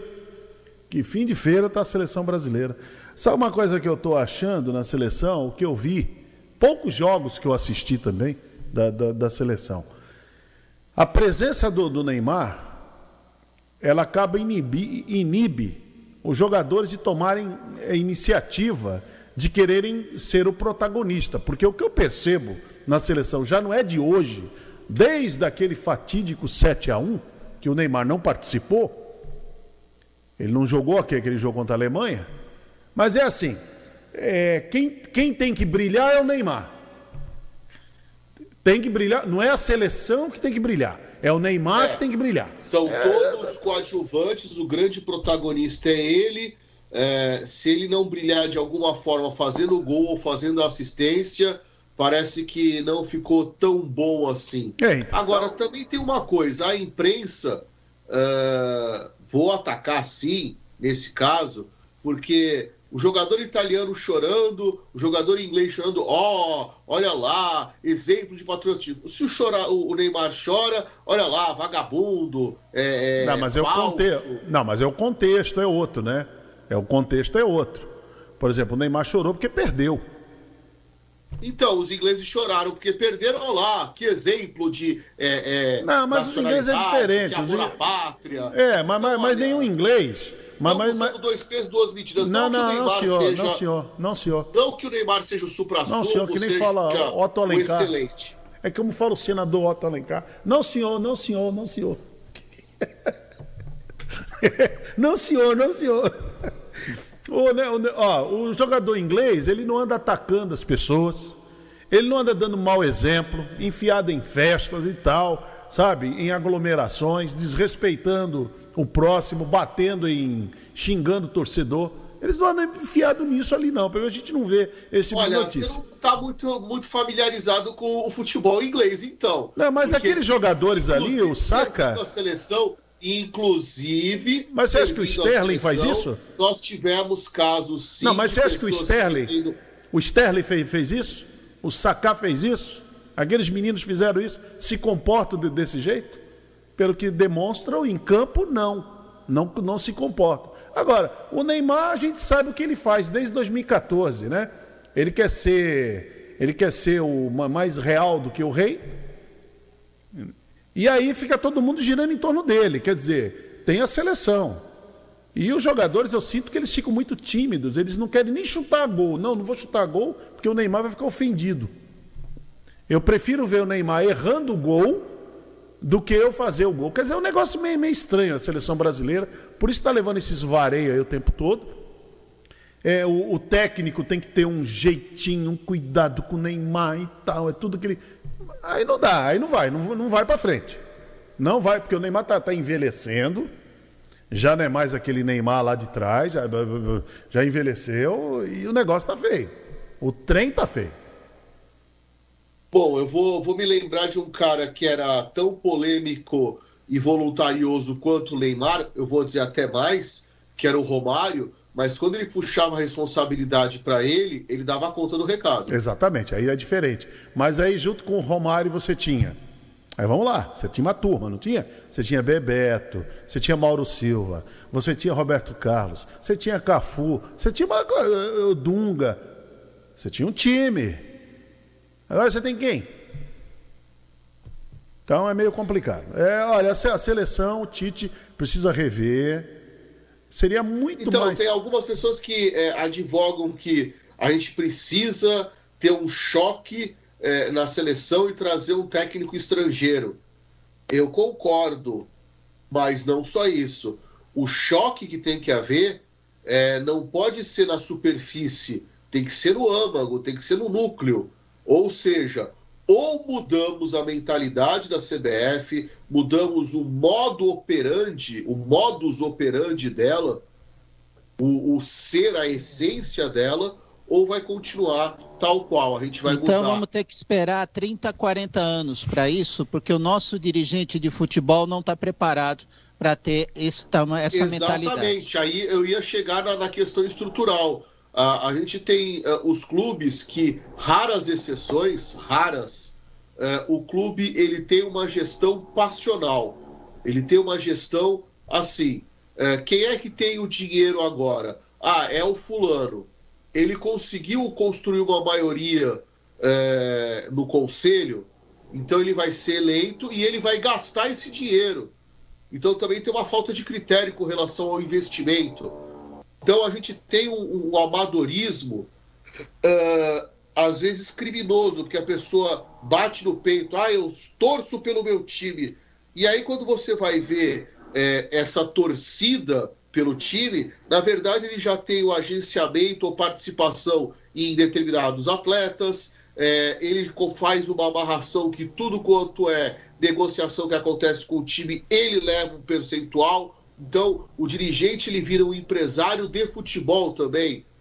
Ora, existe a figura do empresário do futebol, mas tem que é, ser apartado do dirigente do clube, do, do dirigente. O clube, eu até. Clube é uma coisa, o futebol é outra.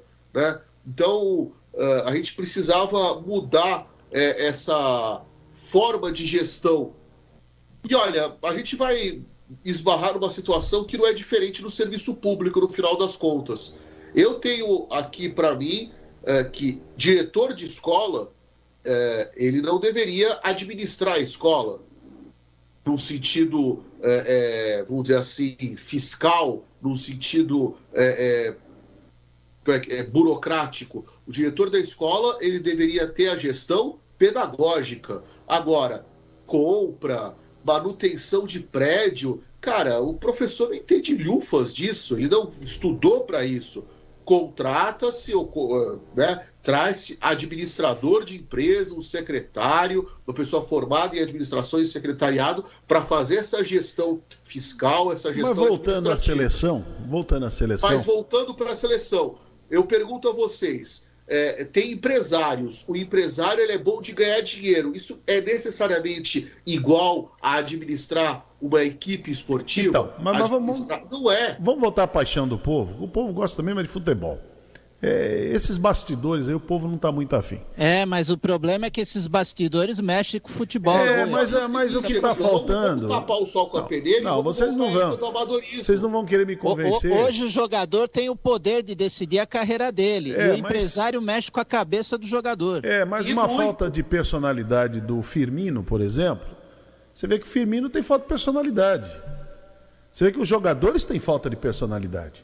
Se, se a gente lembrar algum- alguns anos, você citou aí Romário, mas se a gente voltar algum tempo atrás, nós já tivemos na, na, na seleção Sócrates, Falcão, laterais Le- Leandro, Júnior, eram jogadores de personalidade.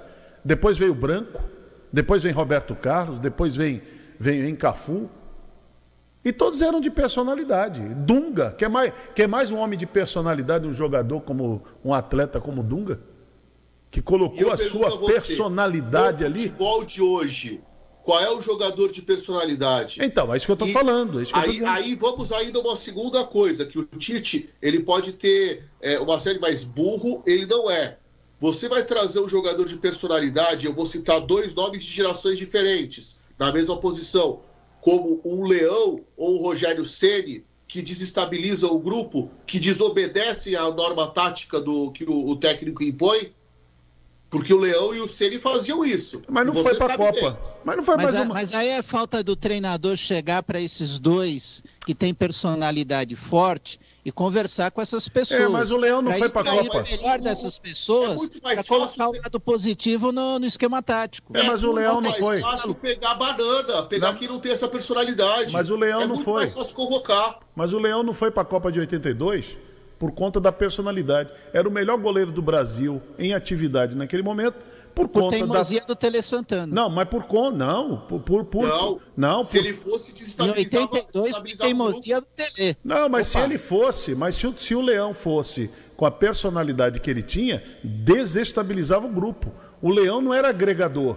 E o Tele optou por, por, por um grupo coeso. O Hermínio e Luiz Paulo, o Leão foi pro Corinthians em 83, não falava com o Sócrates, não falava com a democracia corintiana, e o Corinthians jogava bola e ganhou até título naquele ano. É, mas o time é diferente, mas é diferente. O Mas camarada time... entrar no campo e fazer a parte dele. Então, mas time é diferente, eles vão conviver uma temporada inteira. Uma seleção brasileira, ela vai conviver um campeonato. É um campeonato tiro curto. Se você não tiver um time, por exemplo, o Filipão em 2002, ele optou até em, em- não, não levar o, o Romário, por exemplo, porque não era agregador naquele momento. É, ali tinham personalidades como Rivaldo, que era um homem muito, muito tranquilo, muito na dele. Como é que você ia colocar ali um, um camarada que ia desagregar tudo?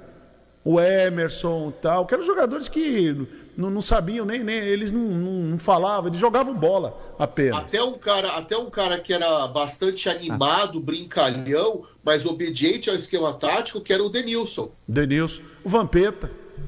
Também outro brincalhão e obediente. Joga, jogava pro Se grupo. seguirmos esse exemplo, em 2006 o Brasil seria campeão do mundo. Tinha esses exemplos todos na seleção. Então, mas, então, Marcelo, mas 2006 é o da Alemanha, né? É, É, do- do, do- da Alemanha. Então, em 2006 já entrou ah, o, o desagregador, por exemplo. Vamos lá, Adriano, é, Ronaldo Fenômeno, já cheio de, de, de- história. Já já estava ali o Ronaldinho Gaúcho também, é, com toda. Eles queriam outra coisa, eles não queriam a Copa do Mundo. Você pode ver que essas personalidades elas acabaram desagregando dentro do grupo. Mas a maioria era agregador, Hermínio. A maioria iria engolir esses três. É, mas não, engole, Ronaldo- não. Não Ronaldo engole, Fenômeno, não. Ronaldo nesse Fenômeno, caso- não. Não engole, Nesse não. caso, um contaminaria, um seria. Porque, como a gente falou, é tiro curto. É tiro um, curto. É, é, fala, pô, a gente tá aqui trabalhando, tá obedecendo e o cara tá ali, é, sabe? Ia gerar atrito, não, não. E gerou, né? Uma coisa é você jogar o um campeonato em inteiro. 2006 foi ridículo, para dizer o mínimo. É, uma coisa é você jogar o campeonato inteiro onde as arestas são aparadas ao longo do campeonato. Agora, uma coisa é um tirinho curtinho que aí não dá. Aí ninguém fala. Sete jogos e acabou, nem Ninguém isso, fala às com vezes, ninguém, só três dizer, jogos. É, o Filipão foi, foi, foi muito sagaz nesse. ne- e, Assim, é que o Tele, na época, infeliz, ó, e dife- diferente, diferente do, do Filipão, o Tele pegou pedreira nas duas Copas que ele, que ele enfrentou, tanto a de 8-2 como a de 8-6. Foi pedreira que ele pegou. Não foi que o Brasil jogou mal, foi apático, foi. Não. O Brasil jogou, deu espetáculo. É que o outro lado lá resolveu sangrar, resolveu arregaçar a manga e ir pra cima. É que o outro lado também tinha qualidade. Exatamente. Foram grandes jogos. Exatamente. O outro lado resolveu, não. O Brasil aqui não vai, não vai passar e pronto. Não foi que o Brasil foi, foi que nem foi agora Brasil e Argentina. Sabe? Essa molezinha, toca de lado e tal, esse fim de feira. Não foi isso, não. Bra- Brasil e, e França em 86, Brasil e Itália em 82, para. Entendeu? Verdade. É, Agora, nós, agora, o futebol brasileiro, eu acho Faz que. tempo que o futebol brasileiro não joga um futebol desse. É. Faz tempo. No, no 9-4 foi recuperado, 9-4 a duras penas. Aí entra uma tal de teimosia que o Marcelo está dizendo aí com toda a propriedade do, do seu Ah, mas vamos combinar, em termos de qualidade técnica e tática, 9-4 foi fraquíssimo. Então, o, mas- o- a- aquela, a- a- o que o, o, o, Parreira submeteu o Zinho, por exemplo, a ficar fazendo aquela enceradeira, aquilo era irritante, aquilo é, é, fechava o jogo, aquilo é, parava o jogo. Olha, é, é, das, das cinco seleções campeãs do Brasil em Copas do Mundo, aqui jogou menos bonito, né? Aqui era mais chata de assistir, era de 94. Mas foi eficiente, Luiz Paulo. É, Aí foi que tá eficiente. a questão. Ok, Foi- ok. foi eficiente por Mas conta- Eu estou falando do espetáculo. Do espetáculo. Sim, mas é, em 82 a gente jogou um espetáculo e não fomos eficientes. Perdemos para a 78, Itália no então. detalhe. 78 também foi Não, o- a de 78 foi maravilhosa. A de Maravilhosa. 74, a de 74 também foi, foi muito boa. É assim, é que o outro lado, é que a gente também tá, a gente fica É pensando que muito tinha assim, grandes times. É, grandes... o- Não, gente outro tá lado- aqui falando de uma coisa mais recente, mas a seleção de 50 era irresistível. Então, o outro lado tinha uma pedreira. Também tem que ver isso aí. Por Sim. exemplo, em, em 70, o Brasil ganha da Itália, porque o- a Itália se desestruturou com os gols que o Brasil ia marcando. Mas, foi Mas um pedreira. grande time. também. Foi pedreira. Foi pedreira, não é brincadeira, não. Foi pedreira. Ganhou da Alemanha É. na prorrogação, na semifinal. Não era fácil, não. O Brasil é, é que em 8-2 deu ali o Paulo Rossi três bolas que caíram no pé dele. Coisa que não acontece hoje com tanta facilidade. Não, é, o Paulo Não, Rossi, Rossi, Paulo Rossi jogou 70, aquela 50. Copa naquele jogo. Naquele Em jogo. 50 contra o Uruguai também. O Uruguai foi muito claro. O Brasil era muito mais time. Se jogasse 100 vezes, o Brasil ia ganhar 99. Aquele jogo eh, que o Guiguia fez o gol em cima do Barbosa, eh, depois de, de dar um drible desconcertante no, no- no bigode, eh, aquilo foi o, o- ponto fora da curva. Aquilo não era o, o Uruguai de E sempre. o que o Uruguai fez depois? Depois daquilo. Pois é. Não fez mais nada. Então acabou. Então não é, não é, não, Mas, não é mas o isso. Urugu- o Uruguai foi inteligente, jogou é, provocando os jogadores brasileiros, tiraram a concentração dos jogadores brasileiros. O tal do Obdúlio Varela, sozinho, praticamente desestabilizou o sistema defensivo do Brasil. Não, Quer e também dizer, o Brasil também teve o time uma. brasileiro. Vamos falar mal agora da organização. O Brasil, em 50, estava numa. é, é, é, num retiro, né? A sua concentração em um lugar afastado, colocaram a concentração no lugar no meio do oba-oba, e isso também É que, afetou a olha, concentração. se fossem dois jogos, ó, se aquela decisão de 50 fosse em dois jogos, Reverteria. o segundo jogo, o Brasil dava de 10 a 0 no Uruguai. Brincando com aquele- com aquele time que tinha, 10 a 0. A- a- aquela cochilada que eles deram no primeiro, não faria no segundo. Não faria no segundo. Foi mais ou menos Agora, eu digo- a devida proporção. É, claro mas aí o, o, o Hermínio, Luiz Mas Paulo, o Uruguai, o Uruguai, e a Argent... o Uruguai ia fazer como a Argentina fez sábado com o Brasil, ia abrir a caixa de ferramenta. Ah, mas cima levava dos 10, 10 a principais 0. Agora é o seguinte, o que, Foi que o que a Uruguai- Argentina fez com o Neymar. É, o que, que o Uruguai fez depois de 50? Nada. O que, que é o Uruguai? Nada. 54 ela foi semifinalista, o Uruguai. Então, mas Perdeu, ganha- ganha- mas tudo ganhou bem, o quê? mas foi semifinalista. Então, mas ganhou o quê? Não, nada. 74 também, né? Chegou na Não, semifinal. não foi pra Copa em Não, 74. 70, 70. Ah, desculpa, foi, foi. Foi, 70. Não vai para não chega a lugar nenhum. Parece, parece a Inglaterra. Vai, vai, vai, vai ali, chega ali. Então, quer dizer, é um negócio. Olha, é, por isso que o futebol é apaixonante. Futebol é um negócio apaixonante. Por causa, Então, por conta mas disso. voltando, ou a gente reforma, ou a gente reforma o jeito de gerir o futebol para repercutir em campo, porque, veja, é, eu não acho bonito, Os eu não acho clubes não agradável. conseguem nem organizar um campeonato, uma Não, liga Eu não nacional acho de clubes. bonito, eu não acho que seja campeonato. agradável ver um Vasco da Gama onde está. Eu não acho legal, não acho bonito, não acho legal ver um Cruzeiro onde está. Traz o Gua... Ó, a seleção brasileira tem uma saída. Traz o, Gua... o Pepe Guardiola, que resolve. Pensei nisso ontem, Hermínio. Traz o Guardiola. Mas ele Para, vai ter carta branca? Para com que essa bobagem. Ah, técnico estrangeiro. Para com essa besteira.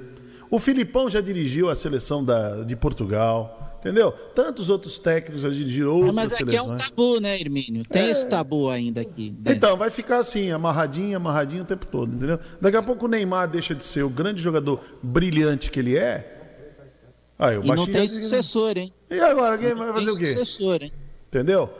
Vai fazer o quê? O Tite. Vamos lá, mais uma vez. Nós temos a- as- Ah, não, os o- o- clubes preparando mentalmente, psicologicamente. Eu lembro da fala do René Simões, que classificou a Jamaica para a Copa do Mundo. Vocês lembram? Quando ele jogou contra o Santos e viu as atitudes do Neymar, ele falou: Marcelo. estamos criando um monstro. Marcelo, tem- eu- ó, você falou que não vai aparecer outro Neymar?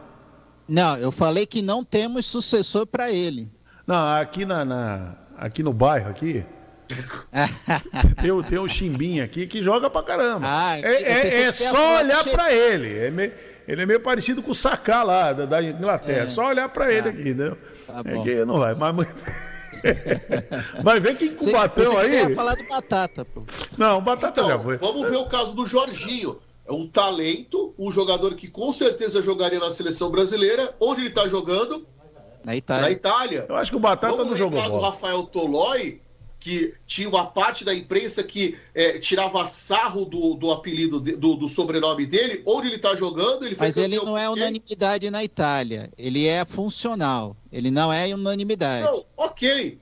Tanto que ele eu não tenha- foi titular na Que eu decisão. tenha três, quatro jogadores funcionais com um time engrenado. Vamos pegar o Baiano no São Paulo, o Hermínio aqui. O Baiano era um jogador brilhante? Não, ele era funcional. Tanto que ele é, foi campeão, campeoníssimo em outro clube? Não. Ele estava no esquema dentro do é, esquema do Murici, tanto que acabou fazendo o gol do Mundial.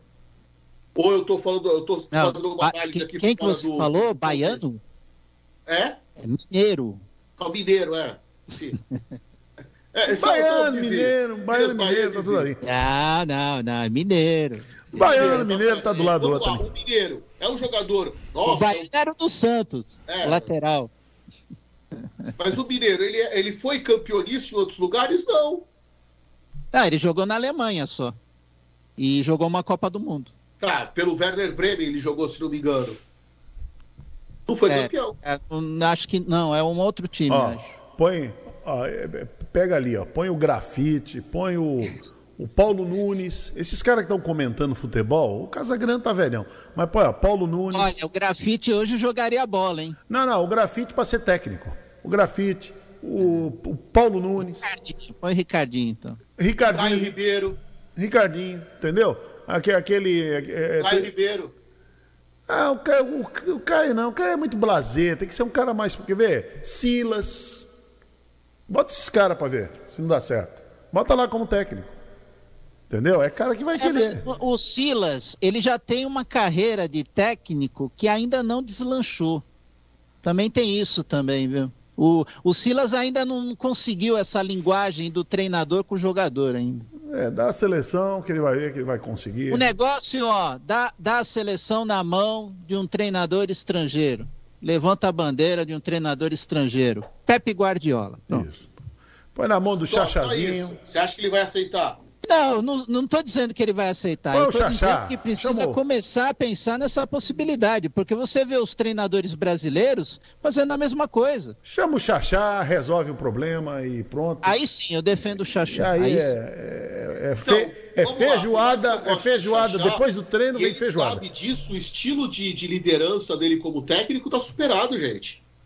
Ele já falou isso. Quem? Não, eu, eu já passei, eu já era. Quem? Quem falou? O Xaxá já falou Não, o isso. Xaxá é muito modesto. Não, Não, eu o Xaxá quero é muito Xaxá. humilde. Não, Xaxá é eu já modesto. ouvi, eu tô falando assim. Não, falei ele é assim, muito Pô, Xaxá, por que você não volta? Não, ele falou assim: não, o meu, meu jeito de, de ser técnico, o meu jeito de falar com, com o pessoal já, já era, eu não, não entendo Não, algumas e ele coisas. trabalhou mais como treinador de base, né? É. Não treinador Xaxá- de time Xaxá profissional. é muito humilde. Xaxá é humilde. e Não, ó, de- dentro da, da humildade dele tem sabedoria. Mas muito bem. É. Professor Luiz Paulo, obrigado por ter vindo aqui ao programa hoje. Eu que agradeço, Hermílio. Até quinta-feira. 9h48. Bom dia, cidade.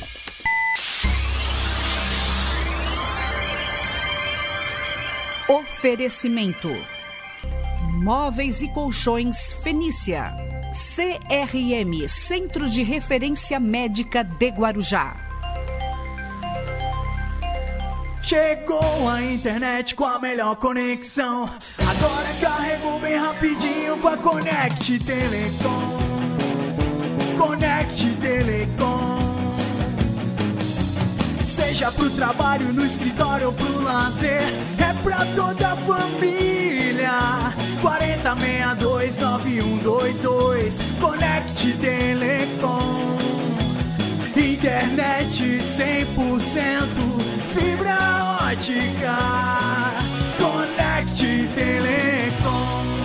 Conect Telecom, agora com até 200 megas de velocidade. Aqui tem alegria, energia pra você. Tem prêmios, promoções, é Guarujá, pode crer. Guarujá AM, a primeira em sucesso. Guarujá. Você sabia que, segundo dados da pesquisa Ibope, o rádio atinge 97% dos brasileiros? Não? Talvez seja porque os outros meios de comunicação não têm interesse em divulgar isso. E você sabia que, com o mesmo valor investido em uma única inserção em horário nobre na TV de maior audiência, você consegue anunciar 300 inserções no rádio? Não perca tempo. Anuncie na Guarujá AM. Ligue para o nosso departamento comercial e fale com o consultor. 33866092 ou 32691010. Guarujá AM, há mais de 70 anos, trazendo bons resultados para os seus investidores. A rádio que coloca o anunciante em primeiro lugar. Você já saboreou o almoço comercial e o prato feito por quilo do restaurante Churrascaria Brasinha? Variedade de sabores com ingredientes de primeira qualidade, tudo feito na hora. Sábado tem feijoada e apresentação do grupo 3 e meio a partir das 8 da noite. E domingo, uma deliciosa costela gaúcha e frango assado. Delivery 33716623, 33716623 ou no WhatsApp 996434180. Na Avenida Manuel Albino 51, bem ali no trevo do Santa Rosa, em Guarujá. Estamos apresentando Bom Dia Cidade. Muito bem, já na reta final, faltando 10 minutos, né? 9 minutos para as 9, 10 horas da manhã. É, vamos falar de cursos, né? Agora já está abrindo vagas para cursos profissionalizantes. Vamos acompanhar essa matéria. Ao vivo. Estamos ao vivo, disse aqui Tiago Freixo, nosso produtor e câmera, trazendo a oportunidade para você que acompanha ao vivo a partir desse momento, uma entrevista bacana onde eu vou falar com o Diego Abreu sobre uma oportunidade legal para quem é empreendedor, inclusive ou para quem quer ser. É, como é que faz e tudo mais, a gente vai tirar essa dúvida agora. Tô dando até essa enroladinha que a gente está no ao vivo e aí a galera tá chegando para poder ter todas as informações com você, Diegão, nesse dia de sexta-feira. E a galera que acompanha na TV também, obrigado pela audiência. Mas vamos lá. Como é que funciona? São 180 vagas que foram abertas para empreendedores poderem ter um desenvolvimento melhor? Isso, sextou com oportunidade, né? É, a Prefeitura de Guarujá, junto com o Sebrae, está retomando os cursos presenciais voltados à capacitação pre- empreendedora. E a nosso, nosso objetivo agora é dividir em três públicos. Então nós temos cursos para aquele que quer iniciar, para quem quer tirar sua ideia do papel, está com dificuldade, é, veio a crise agora, precisa gerar uma renda, precisa montar um negócio. E a gente, nós, para essas pessoas, nós temos o curso Primeiros Passos. É exatamente isso, é o beabá do empreendedorismo. Para as pessoas que já, já têm empresa, mas sentiram o baque nessa pandemia, precisa remodelar o negócio, precisa converter o negócio para os meios digitais, que é a grande tendência, nós temos o curso Organize o seu negócio. E para aquelas pessoas que já são MEI, que é o microempreendedor individual, já estão na fase de crescimento e precisam fazer a transição da empresa para ME, não sabe como faz a parte jurídica, a parte legal, a parte contábil, nós temos o curso pronto para crescer. Então essa tríade, que é dos cursos Empreenda Rápido, é voltado para todos os públicos de empreendedores. Então para cada um nós temos uma oportunidade, todos os cursos gratuitos e dão acesso também ao a linhas de crédito do Banco do Povo, né? Então, pode falar. não, pode falar, é falar do limite de vagas. São é, como a gente está retomando nesse pós, nesse pós-pandemia, não, durante a pandemia, Sim. controlada, vamos dizer, nós dividimos apenas 15 pessoas por turma. Então nós temos 12 cursos disponíveis. É, quando você for se inscrever lá, é pelo um link, é digital. Quem não conseguir a vaga já entra para o nosso banco de dados. Legal. E assim que abrir as próximas turmas, a gente já encaminha a mensagem já. Então todo mundo vai conseguir fazer curso esse ano. Pode ficar tranquilo. Agora, é, a gente até colocou na descrição alguns locais onde a pessoa vai poder fazer e também o WhatsApp de vocês, que hoje em dia é muito mais prático até essa resposta, de vocês estarem mais próximos da população com essa simplicidade de informar da melhor maneira possível. É, hoje não dá para você fazer qualquer estratégia sem pensar no celular, né? O mobile é, é o, é o mundo do marketing hoje. Então, para quem quer entrar em contato conosco, receber o link da inscrição, só anotar o nosso WhatsApp, é o 3040 7432. O atendimento é de segunda a sexta, das 10 às 16. Passou do horário? Entra no nosso Facebook, Desenvolve Guarujá, que o link de inscrição está lá. Você vai receber um e-mail de confirmação e aquele negócio. Não conseguiu a vaga no momento, com, espera um pouquinho que a gente vai é, começar essa agenda agora. Depois já estamos planejando outros cursos e com certeza você vai conseguir fazer. Agora, Diego, a gente ia gravar uma matéria, mas aí quando a gente viu a sua desenvoltura, a gente falou, não, a gente precisa bater um papo para tirar dúvidas de quem está acompanhando, porque ah, na internet a gente tem um tempo até mais livre, já vai direto aqui, a edição não precisa nem ter trabalho, porque está acontecendo, a gente está ao vivo aqui, direto do Guarujá, conversando e tirando dúvidas, que inclusive, de bastidores, a gente estava comentando sobre cursos que são até remunerados. Você pode contar um pouquinho disso pra gente? Remunerado não é a palavra, a gente chama de bolsa auxílio, né? Sim. O que acontece? Nós temos duas linhas de curso agora. É um trabalho que a prefeitura vem fazendo. A gente sempre quis fazer os cursos de gestão empreendedora, que é o que a gente faz com o Sebrae. Esse ano a gente queria dar um passo a mais, fazer os cursos de capacitação profissional também. Então nós fechamos uma parceria com o governo do estado. Já está agora no Facebook da Prefeitura de Guarujá, agora mesmo, o link de inscrição para os cursos de edição de vídeo, é, sistemas de segurança de computação e recepcionista. Esses cursos são 20 vagas para cada curso e com uma bolsa auxílio de 210 reais para cada participante. Então, que, como, mas como é o processo de seleção?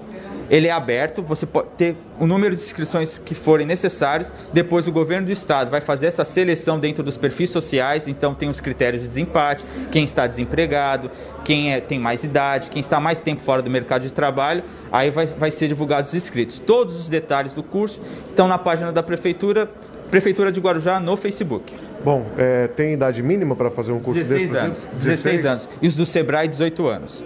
Perfeito. A gente faz questão de tirar todas essas dúvidas para, se você de repente, poxa, não encaixa para mim, mas eu vou marcar um amigo aqui na, na live da Guaru TV, eu vou compartilhar essa live para levar informação, porque de fato é importante demais você ajudar o próximo, né? Pelo menos compartilhando para que a informação chegue. Cara, muito obrigado por, por esse bate-papo legal aqui. É, parabéns ao trabalho que é desenvolvido e conte sempre com a Guaru TV como parceira para levar essa informação para a população. Se você tiver mais alguma coisa para falar, véio, fica à vontade. Primeiramente, agradecer a todos, né? É um trabalho que a Prefeitura de Guarujá entende. Hoje, o empreendedorismo ele não é mais uma questão de luxo. Eu falo, é uma questão social. Para a gente ter mais empresa, empregos, a gente precisa ter mais empresas, mais pessoas empreendendo. Então, esse é um trabalho contínuo que a gente vem realizando. Se você quiser ser atendido pelo Sebrae, que ter uma consultoria, que ter uma orientação sobre o seu MEI, sobre a sua empresa, agenda conosco no, no, WhatsApp. O WhatsApp ele serve para todos os serviços relacionados ao empreendedorismo, desde alvará, como se formaliza, até as inscrições para curso. Então, estamos à disposição e a Prefeitura de Guarujá está de portas abertas e querendo criar mais empreendedores, porque a gente sabe que é assim que a gente vai girar a economia da cidade. Como a gente está ao vivo, se tiver dúvida, a gente pode perguntar agora aqui para você. A galera está participando, Tiago? A Paola Pechete falou que ser empresário no Brasil é uma tortura. É onde entra essa capacitação, né? Esses cursos. É verdade, né, cara? Sim, é, é difícil porque eu falo, a gente, ainda mais nesse período de crise, muitas pessoas vieram para o empreendedorismo por questão de necessidade, uhum. não por oportunidade. Então ela não teve tempo de se planejar, não fazer um planejamento de negócio. Ou de ter toda a visão da, é, do negócio, sim, né? Então, cara? ela quando você entra por necessidade, primeiro você quer resolver a tua necessidade. E os negócios que dão certo são os que resolvem a necessidade do cliente. Uhum. Então, o curso, ele especialmente o Organize o Seu Negócio, Primeiros Passos, ele fala muito sobre visão empreendedora, sobre como você tem um olhar, seja no seu bairro, seja na sua cidade, no seu segmento, de como você vai buscar sanar a necessidade do cliente. É assim que as empresas vão desenvolvendo. Então, tem a parte burocrática, mas o MEI, aqui no Guarujá, tem algumas vantagens. Primeiro, não paga alvará. Todo microempreendedor de Guarujá não paga alvará e nem renovação de alvará. Todo o processo é facilitado. A gente não, não cobra é, contador. Que legal, cara. Então a gente tem vários estímulos e ainda tem a parte da consultoria e capacitação. Ah, faltou a gente falar, todos os cursos são gratuitos. Legal, tudo então, de graça. Então, tudo de graça. Então a gente está dando esse empurrão porque Guarujá quer formar mais empreendedores. Beleza. Bom, é, digamos que é o produto acima do, do, do produtor. Ou seja, você quer que o seu negócio expanda, você tem que fazer para o próximo mesmo de verdade, saber a necessidade do teu cliente. Tiagão, o pessoal comentou. Bom, beleza então. Obrigado a todos que participaram aqui junto com a gente. A galera vai acompanhar pela TV também. Obrigado pela audiência. Mais uma vez, Diego Abreu, parabéns. Obrigado Sucesso e Deus abençoe, cara. Estamos à disposição. Um abraço a todos e vamos empreender, pessoal. Vamos, vamos empreender. Com a imagem de Tiago Freixo, direto do Guarujá, Fernando Santos, para Guaru TV. Estamos encerrando a edição desta terça-feira aqui no Bom Dia Cidade. Bom Dia Cidade que volta amanhã, a partir das 8 da manhã.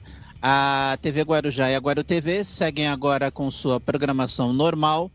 Mais notícias aqui na Rádio Guarujá você confere ao meio-dia no Rotativa no Ar. E agora aqui nos 1550 você fica com Renato Costa e o Show da Manhã. Bom dia a todos. Jornalismo responsável com credibilidade, levando até você a informação.